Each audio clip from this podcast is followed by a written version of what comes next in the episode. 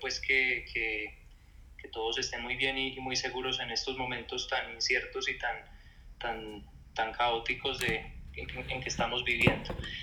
Vamos a iniciar eh, dando un poco de contexto con, con, esta pregunta que va dirigida a Diego Espíndola. Diego, eh, primero que todo, buenas noches. Eh, espero que estés muy bien. hay una preguntita y es, en resumen, ¿cuáles son los principales puntos problemáticos de la reforma a la salud? Hola, buenas noches para todos. Gracias por este espacio de divulgación.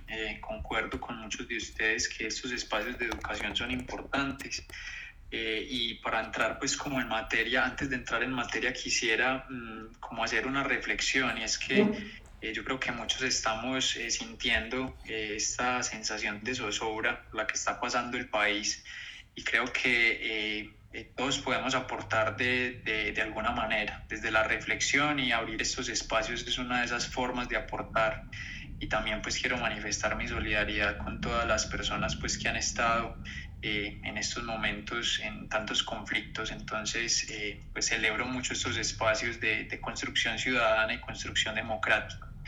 Para responder la pregunta, Mateo, eh, yo creo que hay, hay, tres aspectos fundamentales y sobre los cuales están basando la postulación a esta reforma a la salud por la cual están haciendo desinformación los ponentes. Lo primero es que ellos eh, pretenden eh, hablar sobre un enfoque de prevención a través de esta propuesta de reforma. Y eso no es cierto porque esta ley se aleja de la ley estatutaria de salud, que propende realmente por un derecho fundamental. Eh, a lo largo de, de, la charla vamos a ver cómo se, se vulnera ese, ese, derecho fundamental a la, a la, salud a través de varios artículos que sinceramente pues no, no van realmente en vía de la protección a los pacientes y al gremio médico. Lo segundo es que eh, ellos pretenden mencionar que eh, la amplia cantidad de EPS que hay en el sistema de salud es un tropiezo para la atención eh, integral de los pacientes. Y lo que se pretende es reducir la cantidad de EPS que hay actualmente. Eh, lo que no contemplan es que puede haber un sistema sin la intermediación financiera de las EPS que ha sido tan perjudicial para la salud de los colombianos. Y esto podemos poner el ejemplo claro, es acerca del recaudo por la UPC o unidad de pago por capitación que reciben las EPS y que a través de esa, eh, de esa intermediación financiera se hacen eh, las, todas las inversiones verticales, es decir, ellos reciben una parte de ese dinero de, de los contribuyentes que es eh, dinero público y eh, pues la utilizan para, para fondos o para crear eh, fondos privados. Y esto pues es una desviación que en múltiples oportunidades hemos denunciado como organizaciones y, y, agremiaciones médicas y que no hemos tenido respuestas acerca de esto. Y lo tercero es, es que ellos dicen o, dicen que están proponiendo una producción de los trabajadores, cosa que realmente no ocurre, porque lo que ellos mencionan es que eh, se está propendiendo porque no haya una tercerización laboral. Y claro, eso está muy bien, pero lo que realmente necesita el profesional de la salud es que haya una eh, una protección integral a través de unos beneficios de contratación legítima y unos beneficios y unas prestaciones sociales completas y no solamente que se evite la prestación, em, la, la, intermediación, perdón, a través pues como de la tercerización. Entonces eh, ellos no, no cierran la vía a, al, al a la prestación de servicios, a la contratación por prestación de servicios. Y creo que esos son los tres temas en los que se está desinformando a la población. Hay amplios temas pues que vamos a tratar, pero quiero eh, dar esos tres puntos como resumen acerca de, de, como del esfuerzo que están haciendo eh, estos ponentes de la reforma, como bien lo decían, a través eh, de los partidos políticos de cambio radical eh, del Centro Democrático y del Partido Liberal acerca de, de, que es un enfoque de prevención, no lo es realmente. Segundo, que hay un mejoramiento de las EPS, cosa que no es cierta. Y lo tercero es que hay una protección de los trabajadores, cosa que también es una falacia están intentando adjudicarle a esta propuesta de reforma. Gracias, Diego. Ah, efectivamente, ahorita eh, esos puntos que das irán aprovechándose para, para los otros puntos que tenemos en discusión y quiero tomar uno de los primeros puntos que, que, en donde hiciste hincapié porque es importante para entender todo el contexto de lo que estamos hablando aquí, para dirigirle de una vez una pregunta a Santiago Osorio. Santiago, eh, primero pues buenas noches, espero que tú también estés muy bien y la pregunta que te dirijo es, ¿qué es la ley estatutaria de salud en términos generales? Y si consideras que se aplica en la reforma. Gracias Mateo y bueno, pues a todos los que nos están escuchando. Eh, yo antes de empezar a hablarte eso muy rápidamente, yo creo que no hay que dejar de lado como la situación tan crítica que estamos viviendo en este momento porque realmente eso es lo que está planteando como toda la discusión que tenemos en este momento alrededor de la reforma de la salud. Es decir, esto, digamos, este asunto debería implicar una discusión de país, este asunto debería implicar una discusión muy profunda sobre todo lo que nosotros y pues sobre todo como cada una de las medidas que está imponiendo, pero lastimosamente, y yo creo que en parte para adelantarme a otra cosa, yo en parte siento que este proyecto de ley, lo más grave, más allá de todo lo que está dentro, lo más grave es que no está teniendo discusión, no está teniendo la discusión que merece, porque en este momento estamos en una situación muy difícil y porque estamos, yo no quiero decir la palabra tal vez cortina de humo, pero sí quiero decir como una distracción muy fuerte y pues muy cierta además que no le da la suficiente importancia a eso. Entonces, pues bueno, digamos, entrando en materia, el asunto con la, con la, con la ley estatutaria de la salud, pues yo siempre he sido una persona un poco, a pesar de ser abogado, todo les va a rizar esto, a pesar de ser abogado soy muy reticente con las leyes, o sea, no, no creo mucho en las leyes, porque yo creo que las leyes son al final papeles, o sea, al final es una, es una forma de uno escribir en un papel lo que uno desea de una sociedad, pero no es lo que plasmamos. Y, y yo creo que el, el espíritu de la reforma a la salud es un espíritu que es muy de protección de derechos, que es muy viable, o sea, que es muy fuerte, pero que se queda ahí, ¿cierto? Que se queda en la ley estatutaria. Y pues bueno, la ley estatutaria tiene muchas cosas, tiene protección de derechos, tiene protección de deberes, obligaciones del Estado, ahí se configura la universalidad del servicio, se configura que el servicio no puede ser interrumpido por nadie, se configura que el servicio ni siquiera necesita orden cuando es de urgencia, o sea, esa gran, esa gran norma viene desde ahí pero pues también tiene, o sea, sigue siendo un llamado muy general. Por ejemplo, en el tema de, los derechos prestacionales a los, a los, trabajadores de la salud, que ahorita Diego lo estaba mencionando, ahorita entramos bien en materia sobre lo que dice esa reforma.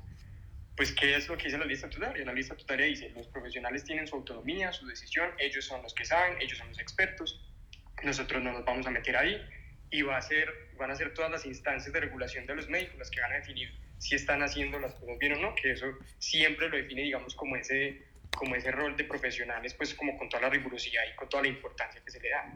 Pero entonces, o sea, fijémonos bien en eso. O sea, es, una ley que, es, que pinta un paisaje hermoso, pero es una ley que le falta mucha aplicación y que, un poco adelantándome a las próximas preguntas, pero como para que empecemos a concluir cosas aquí, o sea, definitivamente, y habiéndome leído varias veces esa reforma, incluso con la con el nuevo informe que hay, porque eso ahorita les cuento, o sea, resulta que ya no es el texto que tenemos, sino que ya es otro, que salió hace dos, tres días, eh, definitivamente no la desarrollo. Muchas gracias. Y quiero aprovechar eh, este preciso punto de la ley estatutaria para, para, para ponerlo un poco más en el piso y, y, en la práctica y aprovechar a preguntarle a la doctora Juliana Cuellar. Primero, doctora, bienvenida al espacio, agradecemos su participación. Y y, yo quiero es que usted nos, nos, nos, dé sus consideraciones sobre si efectivamente es más o menos como, como, como lo dice Santiago sobre la ley estatutaria. Efectivamente eso digamos que se queda más bien en el papel en, antes, o sea, estamos hablando antes de la reforma. Y también de lo que usted ha visto, si efectivamente considera que, que, que de alguna forma se altera o se aplica en esta reforma. Eh, buenas noches a todos, buenas noches Mateo, buenas noches Santiago, bueno, buenas noches Santiago. Eh, muchas gracias por la invitación. Eh, le regalo a Juliana, por favor, en estos espacios. Me parece que el Juliana, el, el doctora, estos espacios, creo que la idea es que haya un diálogo más horizontal para que todos, eh, pues porque es que eh, con la salud hay una cosa y es que yo no, uno no tiene que ser experto como dicen porque yo no soy experta en realidad, yo simplemente soy una médica que trabaja en nuestro sistema de salud, pero lo más importante es que uno no tiene que ser experto en Colombia para darse cuenta qué es lo que pasa con la salud de los colombianos. O sea, yo me acuerdo que cuando nosotros eh, en el 2013 intentaron sacar una, una, normatividad para precisamente darle como, como la aplicación a la ley estatutaria en teoría y nosotros pues nos, estuvimos en contra de eso porque precisamente es el reencauche, o sea, lo que está pasando ahorita es el reencauche de esa vez y, y nuestro lema era todos somos pacientes porque es que eso es así. La vida, la vida eh, o sea, en cualquier momento nosotros todos estamos enfrentados no solamente a la, a la, situación de estar enfermos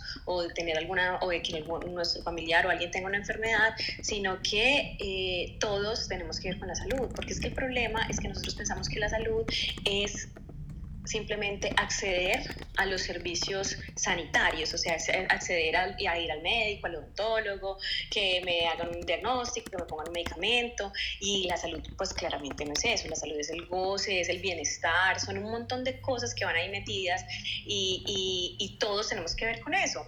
Y ya hablando como del sistema sanitario específicamente, pues no, yo no tengo, uno no tiene que ser experto para darse cuenta qué es lo que pasa en el sistema de salud, ¿cierto? Es clarísimo.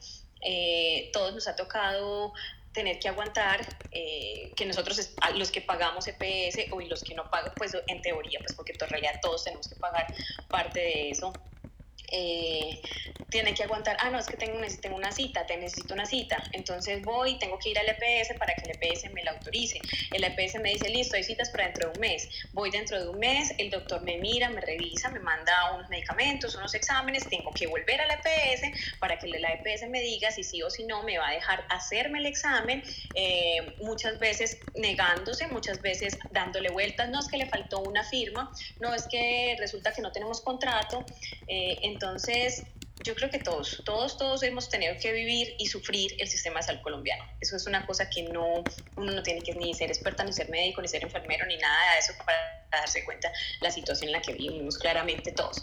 Eh, quiero aprovechar este espacio, se me olvidó pues eh, antes que nada para decir que lo que está pasando en este momento también tiene que ver con el sistema de salud, con la salud de los colombianos. Es que lo que yo decía, la salud es el bienestar. Eh, saludo a todos los que están aquí, saludos a todos los jóvenes que están en las calles, los jóvenes, los viejos, las señoras, los señores, los que están en la calle en este momento. Eh, luchando por los derechos de todos. Eh, lamento profundamente lo que ha pasado y espero que en algún momento eh, se haga justicia. De todos modos, aprovecho este momento para decirle a todos ustedes, por favor, cuidémonos, cuidémonos entre todos, porque pues vemos que la policía no nos cuida, pero cuidémonos entre todos porque definitivamente necesitamos, los necesitamos a ustedes y los necesitamos a todos los jóvenes eh, aquí para construir una Colombia verdaderamente para todos. Ya siguiendo con esto, eh, hoy quiero contar pues como el caso que pasó en, el hospital donde yo trabajo eh, hay una niña que tiene un cáncer que estaba siendo tratada en otro hospital. Eh, resulta que ese otro hospital dejó de tener contrato con la EPS porque resulta que la EPS eh, tenía deudas con ese hospital y, y, obviamente los hospitales no pueden vivir del aire porque es que ese es el problema, los hospitales terminan teniendo la carga, pero las EPS son las que tienen la plata. Entonces, los hospitales tienen que atender a los pacientes, pero los, a las que les llega la plata es a las EPS. Y eso es una de las grandes vicios y de los grandes eh, errores del sistema de salud, porque no sé, porque aquí no se concibe, eh, nuestros eh, pues, congresistas no se conciben un sistema de salud sin EPS, cuando en el mundo hay un montón de sistemas de salud sin EPS.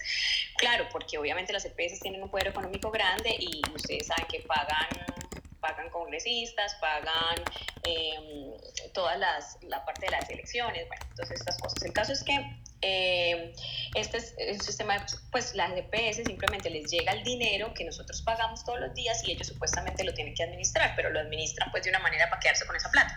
El caso es que es, los hospitales tienen que atender los pacientes. Eh, como, usted, como decía Santiago, tienen que atender a los pacientes cuando hay una urgencia o algo, usted no se puede negar, pero obviamente la EPS puede decir, ah, no, es que yo le voy a glosar esa cuenta, no se la voy a pagar. Bueno, el caso es que a este hospital le debe mucha plata esta EPS. El caso, entonces le cerró la puerta a los pacientes de esa EPS que no tienen nada que ver, pero se lo cerró. Y esta niña se quedó sin quimioterapias ya llevaba dos semanas de atrasado de las quimioterapias, entonces llegó a nuestro hospital pidiendo, pues por favor, déjenme una quimioterapia porque es que me voy a morir. El problema es que nuestro hospital muchas veces no tiene la capacidad porque no teníamos, pues todos estos pacientes que dejaron de recibir en otros hospitales, nos ha tocado recibirlos. Y entonces eso no pasa solamente en nuestro hospital, pasa en muchos lados. Y la cosa es que en Colombia se muere gente de cosas que tienen cura. En Cali hicieron hace unos años un, un estudio en donde miraban solamente niños con cáncer. Eh, para los que no saben, los niños en general, los cánceres de los niños eh, tienen mayores tasas de recuperación, de completa recuperación con respecto a los cánceres de los adultos. La mayoría de los cánceres de niños son leucemias y más del 80% se pueden salvar, alrededor del 80% eh, se curan por completo.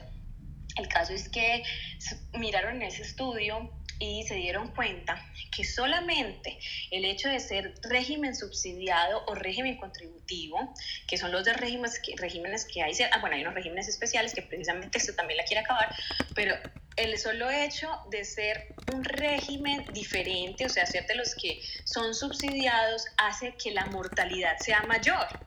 O sea, eso es increíble que no, que sea el mismo cáncer, el mismo tratamiento, con la misma posibilidad de salvarse, pero se mueren más por los retrasos de la atención, por la falta, pues por, por, la, por retrasos en, en, en la aplicación de los medicamentos, en el diagnóstico.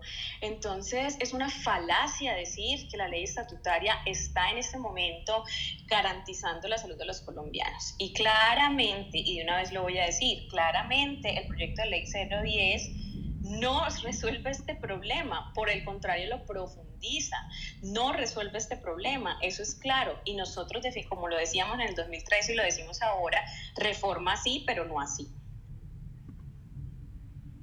No sé si habrá como, pues por ahora yo creo que, eh, pues es que yo no siento que no tengo que hablar mucho para, decir esto, pues todo, lo hemos vivido, todos lo hemos vivido. Muchas gracias, Juliana. Veo que en, el discurso pues, de, de, todos nuestros panelistas se ha ido dilucidando esto y aprovecho para hacerle la, la, la pregunta a Diego. Diego, eh, quisiera de pronto que, que, si puedes nos explicaras en qué consiste el modelo de integración vertical propuesto en esta reforma y cómo afectaría al sector público. Bueno, claro, Mateo.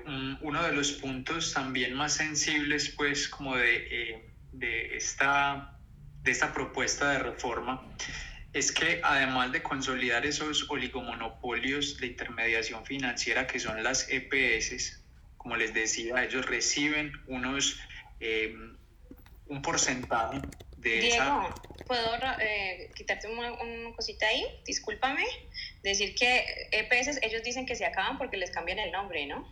No, de acuerdo. Pero no es que se hayan acabado, no que no es que vayan a acabar. cosa. Exacto, eso es, un, es, una parte muy importante porque lo que ellos pretenden o lo que se está eh, divulgando es que eh, hay una mala gestión de muchas de las EPS y que solo quieren conservar las pocas que realmente funcionan. Es decir, eh, hay una queja acerca de, del modelo de, como de trayectoria de la salud eh, basado en la EPS, pero como lo decía Juliana, lo que quieren es cambiarle el nombre por entidades aseguradoras. Entonces, eh, al consolidar estos oligomonopolios, porque están proponiendo que sean unas pocas, unas 10 EPS con sus nuevos nombres, donde se va a concentrar el mercado de la salud, esas EPS gigantescas que controlarían todas las regiones del país, van a empezar a recibir el dinero, que como les decía es la unidad por pago por capitación, y de un porcentaje van a poder utilizar esos recursos para poder eh, financiar sus eh, todas sus, eh, como digamos, em, otras posiciones, como sucedió eh, ampliamente conocido con SaludCo. Ellos recibían los dineros de los contribuyentes y de todos los que estábamos asociados al sistema y lo que hacían era eh, invertir esos recursos en cosas completamente diferentes para lo que estaban destinados. Y eso fue una de las eh, situaciones claras que propuso la ley estatutaria, es que todos los recursos deben estar dirigidos a la protección del derecho fundamental a la salud. Es decir, cuando una EPS recibe el dinero y además de gastarse en los gastos de administración que tiene, empieza a hacer inversiones por fuera de esas eh, situaciones, por ejemplo, comprar edificios, comprar eh, eh, otro tipo como de, de proyectos, invertir en fondos privados, invertir en la bolsa como sucedió en años anteriores, todo eso lo permitiría al consolidar esos oligomonopolios, pero además permite que se privaticen los recursos públicos de la salud, porque se están dando eh, o se están proponiendo alianzas público-privadas que permiten que se convierta en un negocio nacional y que además esas intermediadoras financieras también aporten desde capital extranjero y de esa misma manera se haga una, una intervención o una, eh, una financiación externa. Es decir, que toda la plata que estamos contribuyendo nosotros eh, en, el, en el sistema general de seguridad social se destine hacia otras, eh, otros, otros motivos. Entonces, por eso mm, estamos muy preocupados porque dentro del articulado eh, se está proponiendo esa consolidación de las EPS y se está eh, propendiendo por la privatización de los recursos públicos de la salud.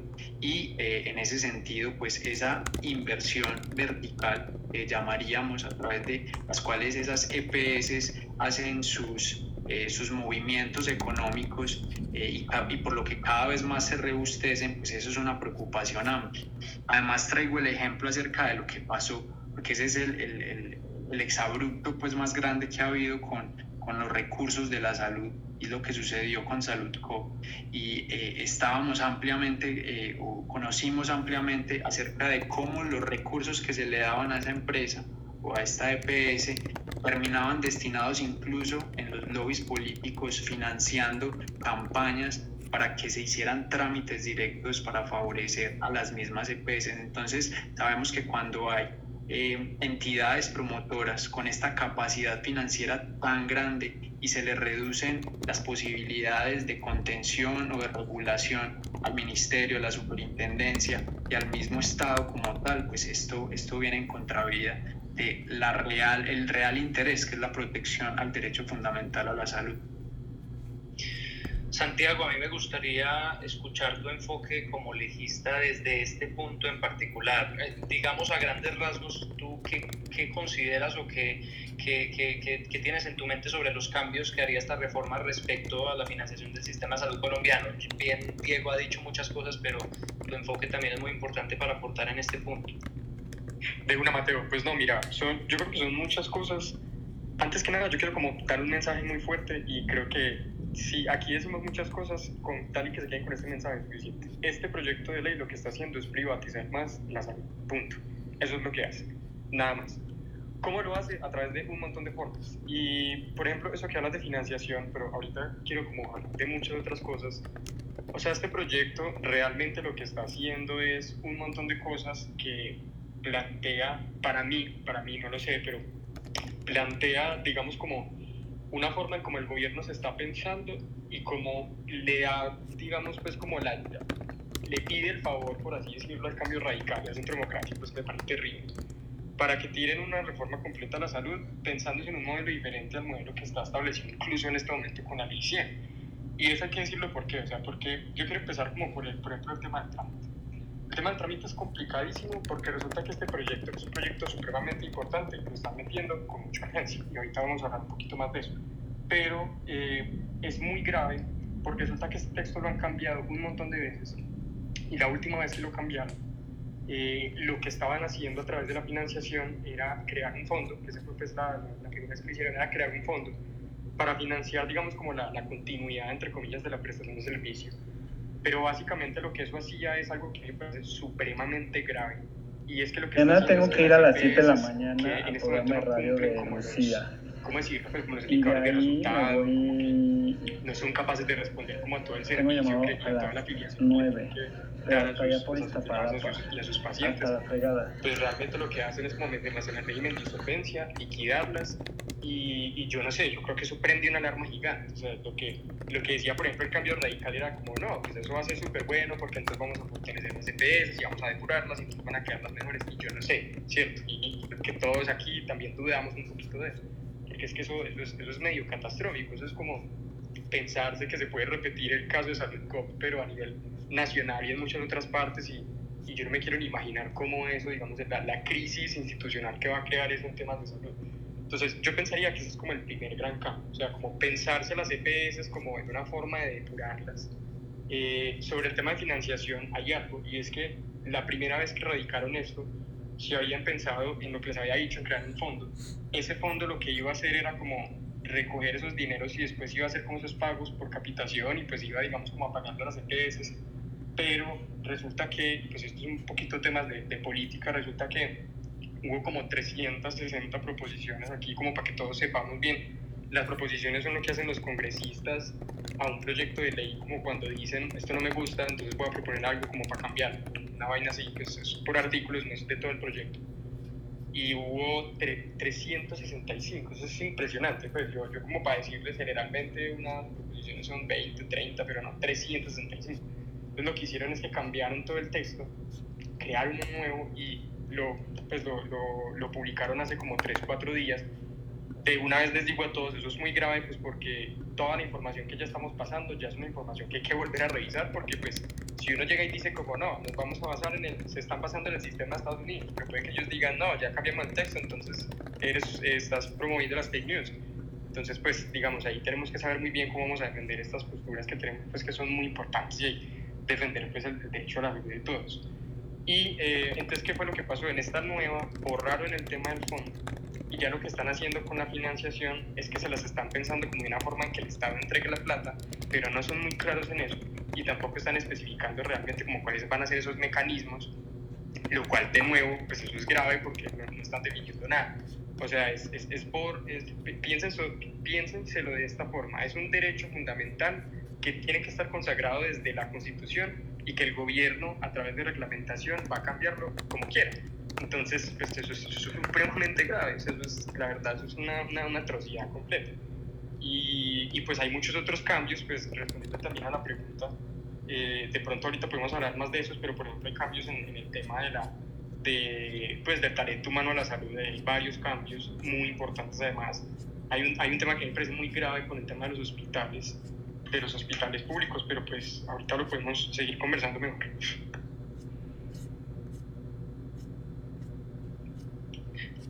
Gracias, gracias Santiago. Hay, hay una pregunta pues que me, que, me, que me pidió Santiago, pero Santiago Arcila para hacer. Santiago, adelante con tu pregunta.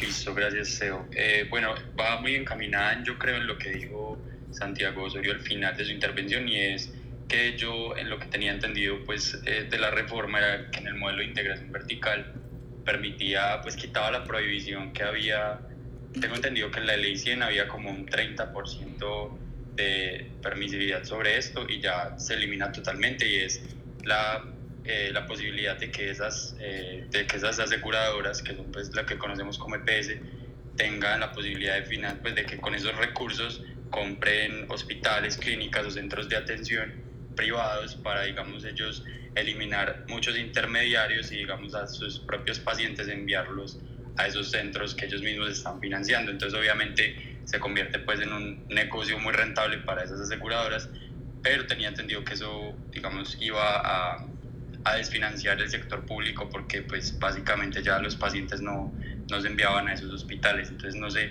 esta pregunta de pronto puede ser para Santiago o Diego, el que tenga información pues al respecto.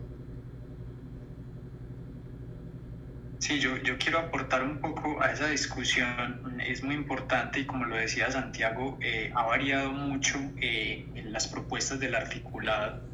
Eh, esto ha sido pues como muy dinámico y esto habla del afán y de la urgencia que se tiene por hacer una, una un cambio, una propuesta de reforma eh, pues, aparte o, o, de espaldas a las sociedades médicas, a los pacientes y a todos los actores involucrados en el sistema. Y respecto a esa pregunta, mmm, quiero enfocarme eh, que hay dos artículos específicamente. El artículo, eh, perdón, el artículo 31 es acerca de la UPC variable de acuerdo a los resultados. Lo que propone este artículo 31 es que eh, según resultados eh, de, digamos, como de, de, como de los pacientes o resultados eh, tangibles que se pidan previo pues, a todo el proceso de atención, se van a robustecer esas UPC. Y esto lo que, mm, eh, lo que permite es que los grandes conglomerados eh, pues tengan una, posibilidad de ampliar esa financiación propia que tienen. Esto, esto de flexibilización eh, varía. Y el artículo 60 acerca de los conglomerados empresariales en salud lo que mm, manifiesta es que los recursos públicos se inviertan en grandes EPS, en grandes IPS, y esto lo que genera es más inequidad en los servicios de salud, porque va a permitir que esos grandes conglomerados empresariales inviertan en, esos, en, esas, en esos sistemas verticales que hemos hablado previamente. Entonces, eh, básicamente lo que, lo que propone esta, esta reforma eh, es, eh, como lo decíamos previamente, atornillar de cierta manera esa intermediación financiera que es tan perjudicial y que permite esa inversión vertical. Específicamente en este nuevo articulado no hay una, un, digámoslo, un porcentaje estricto, como lo decía Wanda, acerca pues como previamente se había como manifestado, pero hay una brecha acerca pues como de, la inespecificidad que hay, acerca como de esa posibilidad de inversión, primero de ganancias de las EPS, eh, de, enflaquecimiento, lo digámoslo de alguna manera, a las que tienen poca posibilidad como de acción eh, frente a esos resultados que se podrían exigir y pues finalmente a esa inversión en las IPS que pudiera haber. ¿Puedo decir una cosita? Sí, claro, claro, adelante.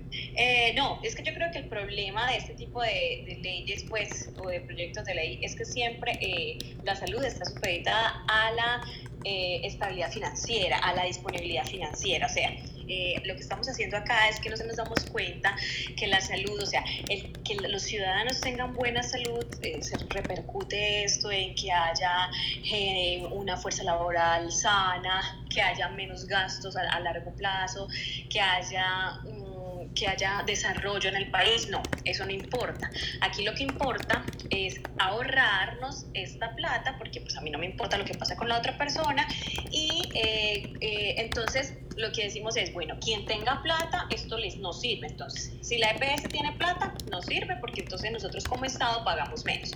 Y cada persona, pues, de quien pueda. Aquí vienen un montón de cosas como entonces aquí viene la demagogia, ¿cierto? Porque dicen, no, sí, la ley va a garantizar la salud, todo ligado a la estabilidad financiera. O sea, si hay plata, bien, se puede cumplir los, los, los, derechos, como si los derechos estuvieran ligados a si hay plata o no, ¿cierto? Es que los derechos, tenemos los derechos inherentes por ser ciudadanos colombianos, por ser humanos, tenemos derechos inherentes, pero no, ellos lo juegan siempre aunque haya dinero. Entonces, si no hay dinero, pues de malas, cada quien sálvese quien pueda. Y esto es así, o sea, estamos yendo hacia el sistema eh, de salud de Estados Unidos, donde si usted tiene plata para pagar una póliza o, un paquete pues, de salud, hasta ahí, bueno, bien. Si no tiene plata y le dio cáncer, venda la casa, venda todo y mira a ver cómo hace, ¿cierto? Hacia allá quiere ir porque la idea es reducir los gastos del Estado a lo mínimo para, para robárselo, para lo que sea, y que la gente pues mirara a qué hace. Entonces eso va a pasar con los hospitales, por ejemplo, los hospitales públicos. Eh, yo trabajo en un hospital público claramente nosotros a veces tenemos que eh, ayudar pues como para que la gente que no puede acceder nos toque acceder, ¿cierto? O sea, los hospitales públicos son absolutamente indispensables en el sistema de salud y lo que dicen es, a el que no pueda, el que no le dé para vivir como hospital público, de malas. O se une al hospital, a, una, a, eh, a un privado, o sea, hace una alianza público-privada o desaparece. Y eso es el problema de esto, o sea, todo está ligado al dinero, a la disponibilidad de dinero, no al bienestar de la población. Ese es el problema fundamental tanto de la ley 100 como de este proyecto de ley, que es, yo siempre he dicho, aquí en Colombia todo puede ser peor y esto es peor que la ley 100. Juliana, muchas gracias porque justo te iba a preguntar eso, es, es también para que pues es que yo entiendo, estos 144 personas que tenemos con nosotros, muchos pues no, no, no tienen, digamos, como el, la comprensión de, de, qué es lo que pasa como a nivel macro de, de, esto, entonces es bueno, es bueno también como, como ponerlo para qué es lo que significa eso para los ciudadanos de aquí. Antes de hacer la siguiente pregunta, eh, le voy a dar espacio a Juan Diego para que introduzca a otra panelista que se nos acaba de unir. Adelante, Juan Diego. Teo, eh, bueno, muy buenas noches para todos. Eh, le quiero dar también eh, las gracias por estar a Susana de la Voz. Ella es especialista en Derechos Humanos y Derecho Internacional Humanitario de la Universidad de Antioquia. Susi, buenas noches. Hola, buenas noches, ¿cómo están? Susana, bienvenida al espacio. En el momento en que consideres que, quieras intervenir, eh, siéntete más que, más que tranquila y segura de hacerlo. Eh, bueno, yo, yo, yo quería enfocar una pregunta a, Juliana para, para, para, que nos diera como un, un, punto muy clave para entender esta discusión y es sobre los determinantes sociales de la salud. Juliana, ¿por qué es importante realmente el enfoque de determinantes sociales de la salud pues para asegurar el derecho a la salud, valga la redundancia, porque esto es muy importante para entender la, la relevancia y el alcance de este discurso. No, claro, es que me hace, me, me, me hace acordar este, esta, esta pregunta, me hace acordar lo de lo que pasó con, que yo creo que todos escuchamos o muchos escuchamos esa entrevista que le hicieron en la W a Carolina Corcho, que le decían, pero ¿cómo así? Yo usted le invité para que usted no me hablara de política, sino que me hablara de médicos. O sea, si la gente sale a marchar, entonces se enferma o no se enferma. Como si la salud o los médicos o las personas que trabajamos en salud solamente tuviéramos que saber de recetas, de diagnósticos, sin darse cuenta que es que la salud de una población no depende exclusivamente de tener medicamentos o no tener medicamentos.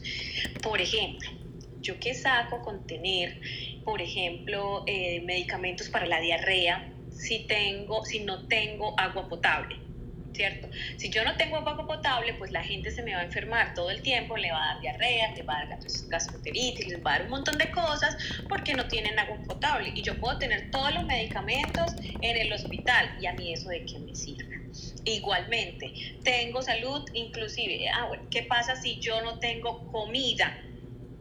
Pues fácil me enfermo si no tengo comida de calidad, si solamente tengo plata para poder comprar de pronto eh, agua panela y, y, arroz o alguna cosita así, pues ¿qué va a pasar? O me voy a desnutrir o solamente me voy a alimentar de algún tipo de, de, alimentos que va a hacer de pronto que me pongo o me, o me pongo obeso y me da un, un, infarto, ¿cierto? Entonces, la salud no lo determina solamente el acceder a una cita médica o a un medicamento o que me hagan una cirugía, depende de muchas cosas. ¿Qué pasa en esta pandemia? Miren, miren, miren lo, que ha, lo que ha hecho evidente la situación de la pandemia.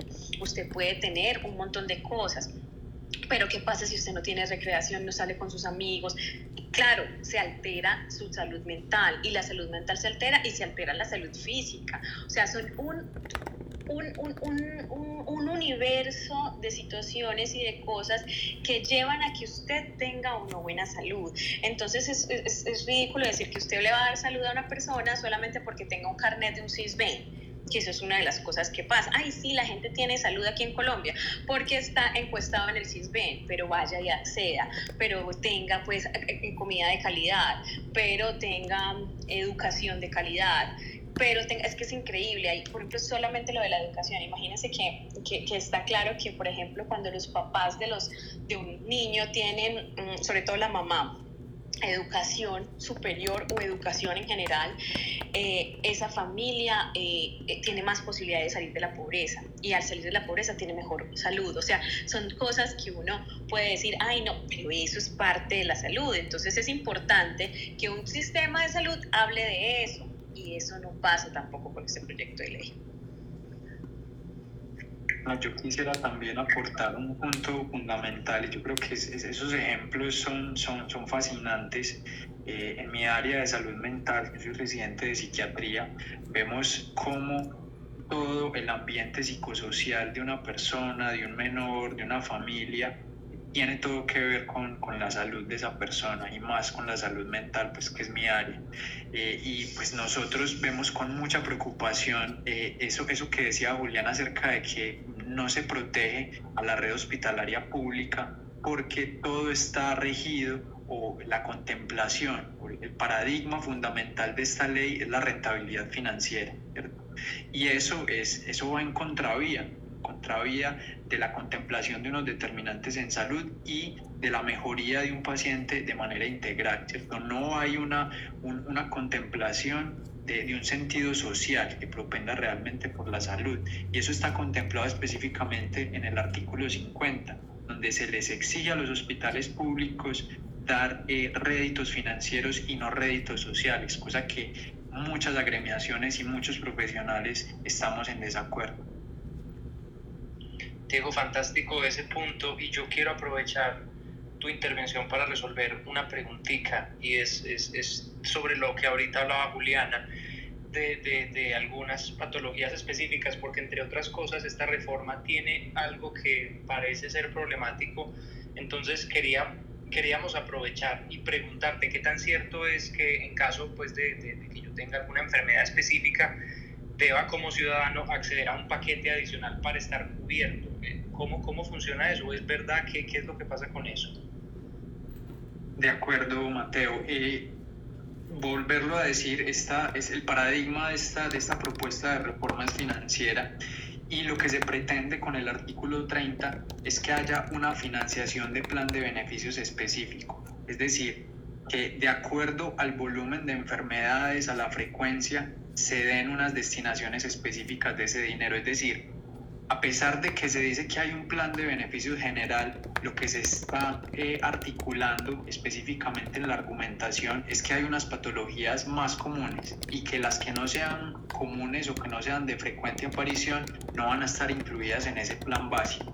Y eh, pues eso, eso hace una brecha, ¿cierto? porque de nuevo no se contempla la salud integral de los pacientes. Y además eh, lo que ellos pretenden es y, eso lo hemos repetido en muchas ocasiones, y es que se está intentando disfrazar una realidad que no es cierta, porque ellos en el artículo eh, manifiestan que va a haber una unificación del plan de beneficios de salud, cosa que es falsa, porque es, en el, vaina muy, sí, es una vaina muy enredada.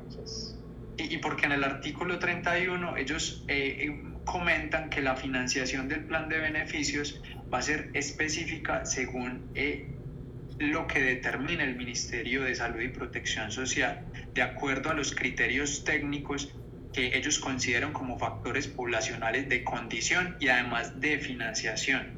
Entonces, lo que, lo que se hace es, primero, abrir una brecha en un plan de beneficios que estaría fragmentado y además en los artículos subsiguientes ellos manifiestan que, claro, como se pretende eh, abrir como esa, esa brecha de beneficios en salud de acuerdo a las frecuencias y a esos criterios técnicos que quedan en el aire, lo que se manifiesta en el artículo 38 es que va a haber una aprobación de planes voluntarios. Y eso lo hemos manifestado en muchas ocasiones. Lo que pasa actualmente eh, y lo que vemos en la práctica diaria es los pacientes no logran acceder a los servicios de salud eficientemente les ponen barreras de muchos tipos, especialmente administrativas en las EPS. Y esto lo que fuerza es que los pacientes empiecen a adquirir beneficios en salud pagados por su propio dinero y esto lo vemos diariamente, todos hablamos con nuestros familiares, con nuestros amigos, y es si se tiene el plan complementario, si se tiene la medicina prepagada, y claro, lo que se quiere en este momento es atornillar ese, ese sentido que se paguen unos planes voluntarios de salud. Entonces, lo que se quiere es, claro, pauperizar la, la red pública, empobrecerla, debilitarla, para que la gente indirectamente empiece a acceder a esos planes voluntarios de salud y eso podría dividir a las personas, eh, digámoslo, en, tres o cuatro grupos grandes. Serían los, los que están eh, protegidos privadamente o, o, digámoslo, de una manera prepagada, los que estarían eh, protegidos por, esa, eh, por ese plan básico con los planes complementarios, los que estarían con el plan básico sin los planes complementarios y los que están desprotegidos completamente. Entonces, esto, esto es, es nefasto realmente para la práctica de los profesionales de salud. Sí, sí, es, es bastante preocupante esto que mencionas, Diego. Hay una pregunta eh, de parte de David. David, adelante con tu pregunta. Eh, bueno, eh, primero, muchas gracias eh, por estar aquí, por estar contándonos pues como la visión como tal de ustedes, directamente trabajando en el sector. Yo estudié negocios internacionales, digamos que me encanta la economía, me gusta pues escuchar sobre estos temas y, y me preguntaba, no sé si de pronto eh, en el panel pues ya hayan tratado sobre este tema, eh, de pronto desde, la, desde ANIR o desde otras organizaciones y es la desfinanciación del sistema de salud, cómo la vamos a corregir. Y básicamente eh, lo digo porque digamos que yo conocí el proyecto de la reforma hace más o menos un año cuando estaban pues intentando entrarlo en el nuevo calendario legislativo que pues inició en, en junio del año anterior, en julio del año anterior, perdón, el 20 de julio. Y básicamente lo que querían con la reforma es que en este momento las EPS adeudan casi 40 billones de pesos eh, a hospitales privados, la deuda asciende como a 25.1 billones y hospitales públicos está entre 11 y 15 billones de pesos. Entonces lo que quiere básicamente la reforma a la salud era por medio de alianzas público-privadas disminuir como, como esta deuda, porque incluso el presupuesto general de salud en Colombia, siendo el 7% del PIB, es inferior a la deuda que tienen actualmente las, las EPS con los hospitales, tanto públicos como privados. Entonces quería saber si dentro de las organizaciones habían revisado pues como estos temas, porque... Eh, yo pues obviamente estoy muy de acuerdo con muchas de las cosas que dicen, pero por ejemplo cuando Juliana hablaba sobre el tema de, es que lo ven como un tema de finanzas, pero yo te digo, sí es necesario verlo también como un tema de finanzas, además como un tema social. Yo creo que ambas cosas deben ir relacionadas y es más que nada un tema de sostenibilidad, porque digamos que el sistema tiene que ser sostenible en el tiempo.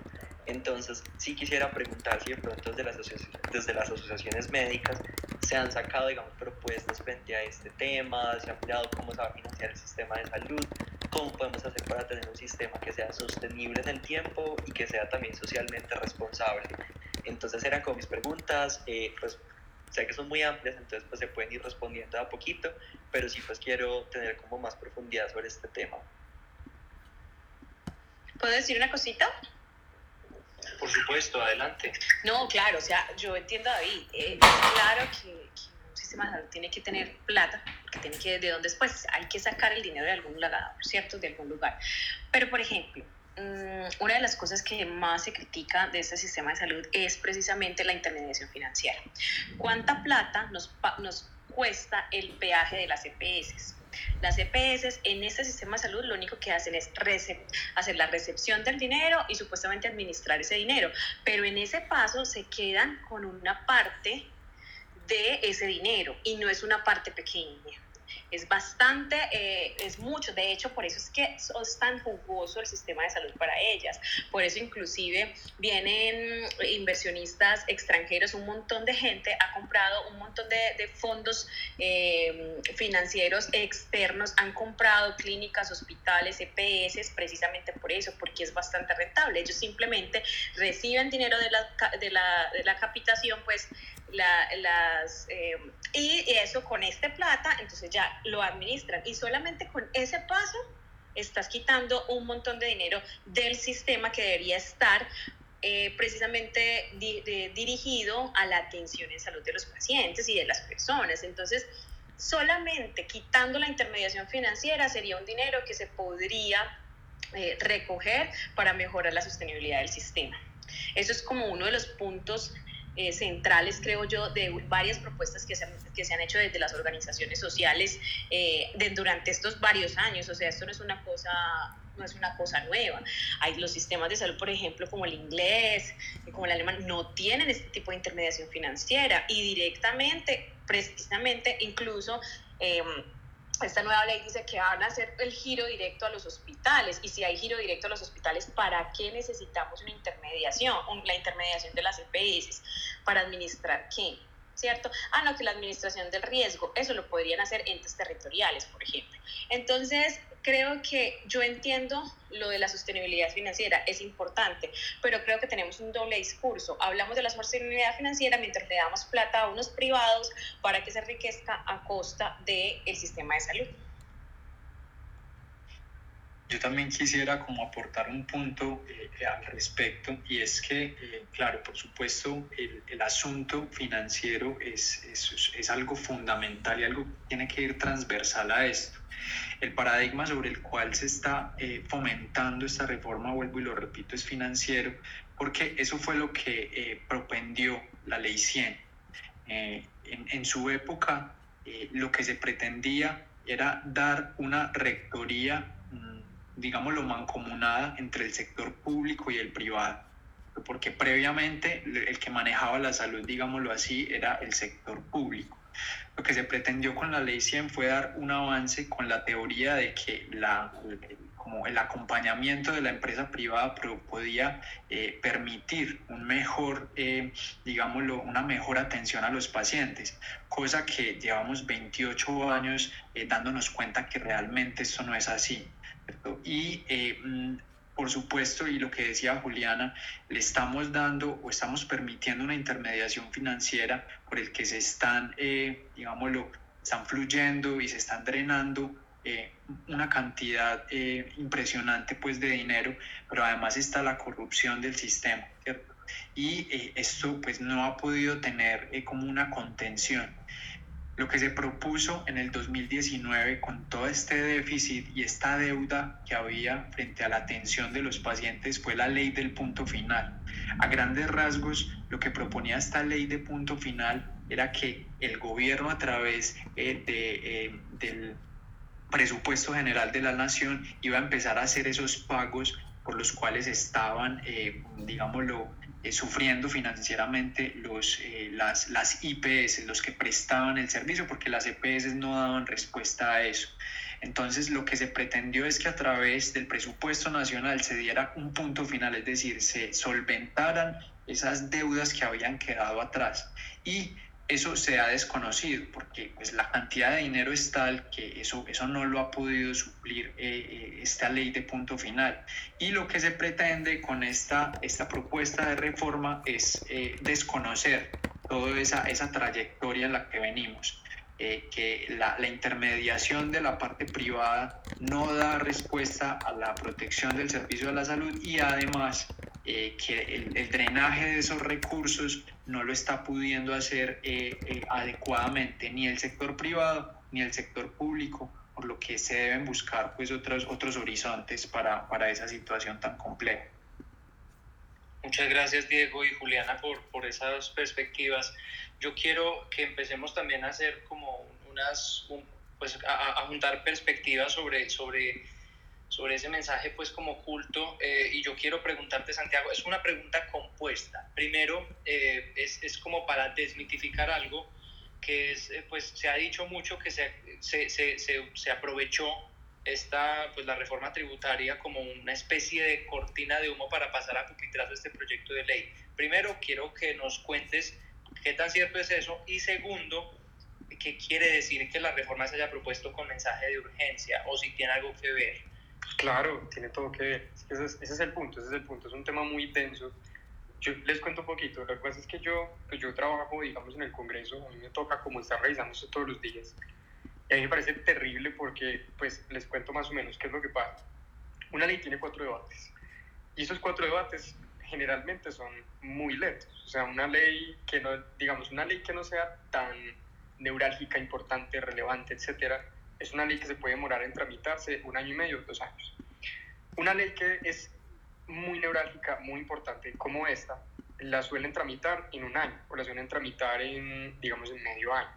Pero ¿qué es lo que pasa? Lo que pasa es que existe algo que puede hacer el gobierno, que ahí es donde yo digo pilas, porque yo creo que esto en serio es una idea del gobierno que la tiraron como, digamos, como si fuera, entre comillas, idea de partidos. Te busca su propia muerte, muerte muy pues, pendeja. El gobierno es meter una cosa que se llama el trámite de urgencia. ¿Qué es el trámite de urgencia? Es cuando el presidente dice, oiga, yo necesito que esto me lo debatan ya, porque eso tiene que salir ya. Y el trámite de urgencia es algo que se justifica. O sea, es como cuando uno dice, no me importa nada de lo que ustedes estén debatiendo, esto me lo tienen que debatir ya y esto me lo tienen que sacar rápido porque X, Y, Z, porque creo que esto hay que hacer algo, porque esto lo necesitamos para dentro de dos meses, porque vamos a hacer tal tema. Entonces, yo creo que hay un primer riesgo grande porque no solo eso conlleva que el debate sea muy rápido, muy expedito, sino que eso además como que genera de por sí como esa incomodidad de uno sentir como que se están metiendo, digamos, en una idea de uno tirar toda una reforma a la salud a través de un procedimiento supremamente expedito, sin el debate necesario y peor aún, digamos como con esa idea, entre comillas, que yo siento que no está del todo justificada, es como con esa idea que la necesitamos ya.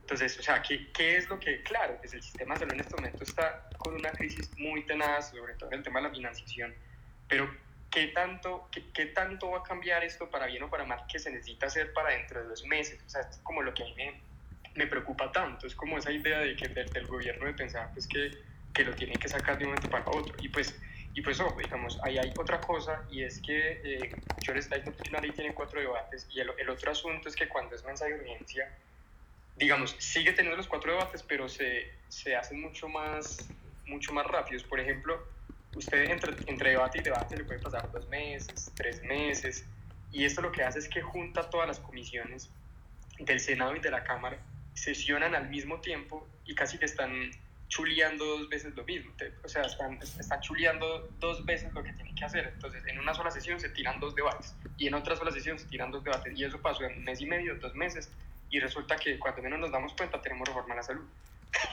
Entonces, digamos, hay un asunto muy grave que es un tema que hay que revisar muy, con, mucho, con mucha profundidad. Y no sé, si, no sé cómo estamos de tiempo, pero yo también quisiera como hablar un poquito sobre esas, sobre esas sensaciones y esos, como esas tristezas que me deja a mí pues esta reforma. Porque, a ver, o sea, ¿qué es lo que pasa?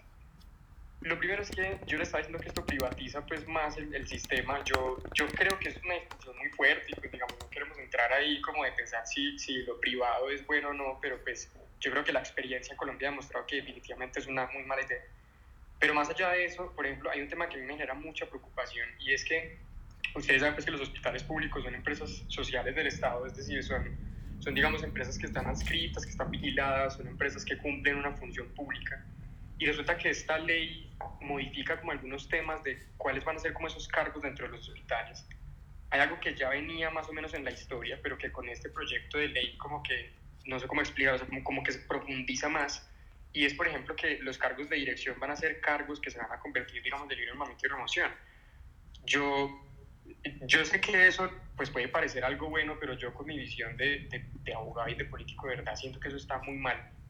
Porque es que eso lo que conlleva es como a uno, favoritismos, dos, a que no haya meritocracia, sino a que haya como una facilidad, digamos, como en que porque tú tienes una relación con otra persona, entonces eso te permita ser gerente o ser eh, director de una, eh, digamos, una unidad en un hospital. Y yo creo, o sea, obviamente eso, eso, puede tener sus ventajas, pero yo creo que ahí, sobre todo al ser un tema tan importante, al ser una función pública, pues creo que es algo que hay que revisar muy bien.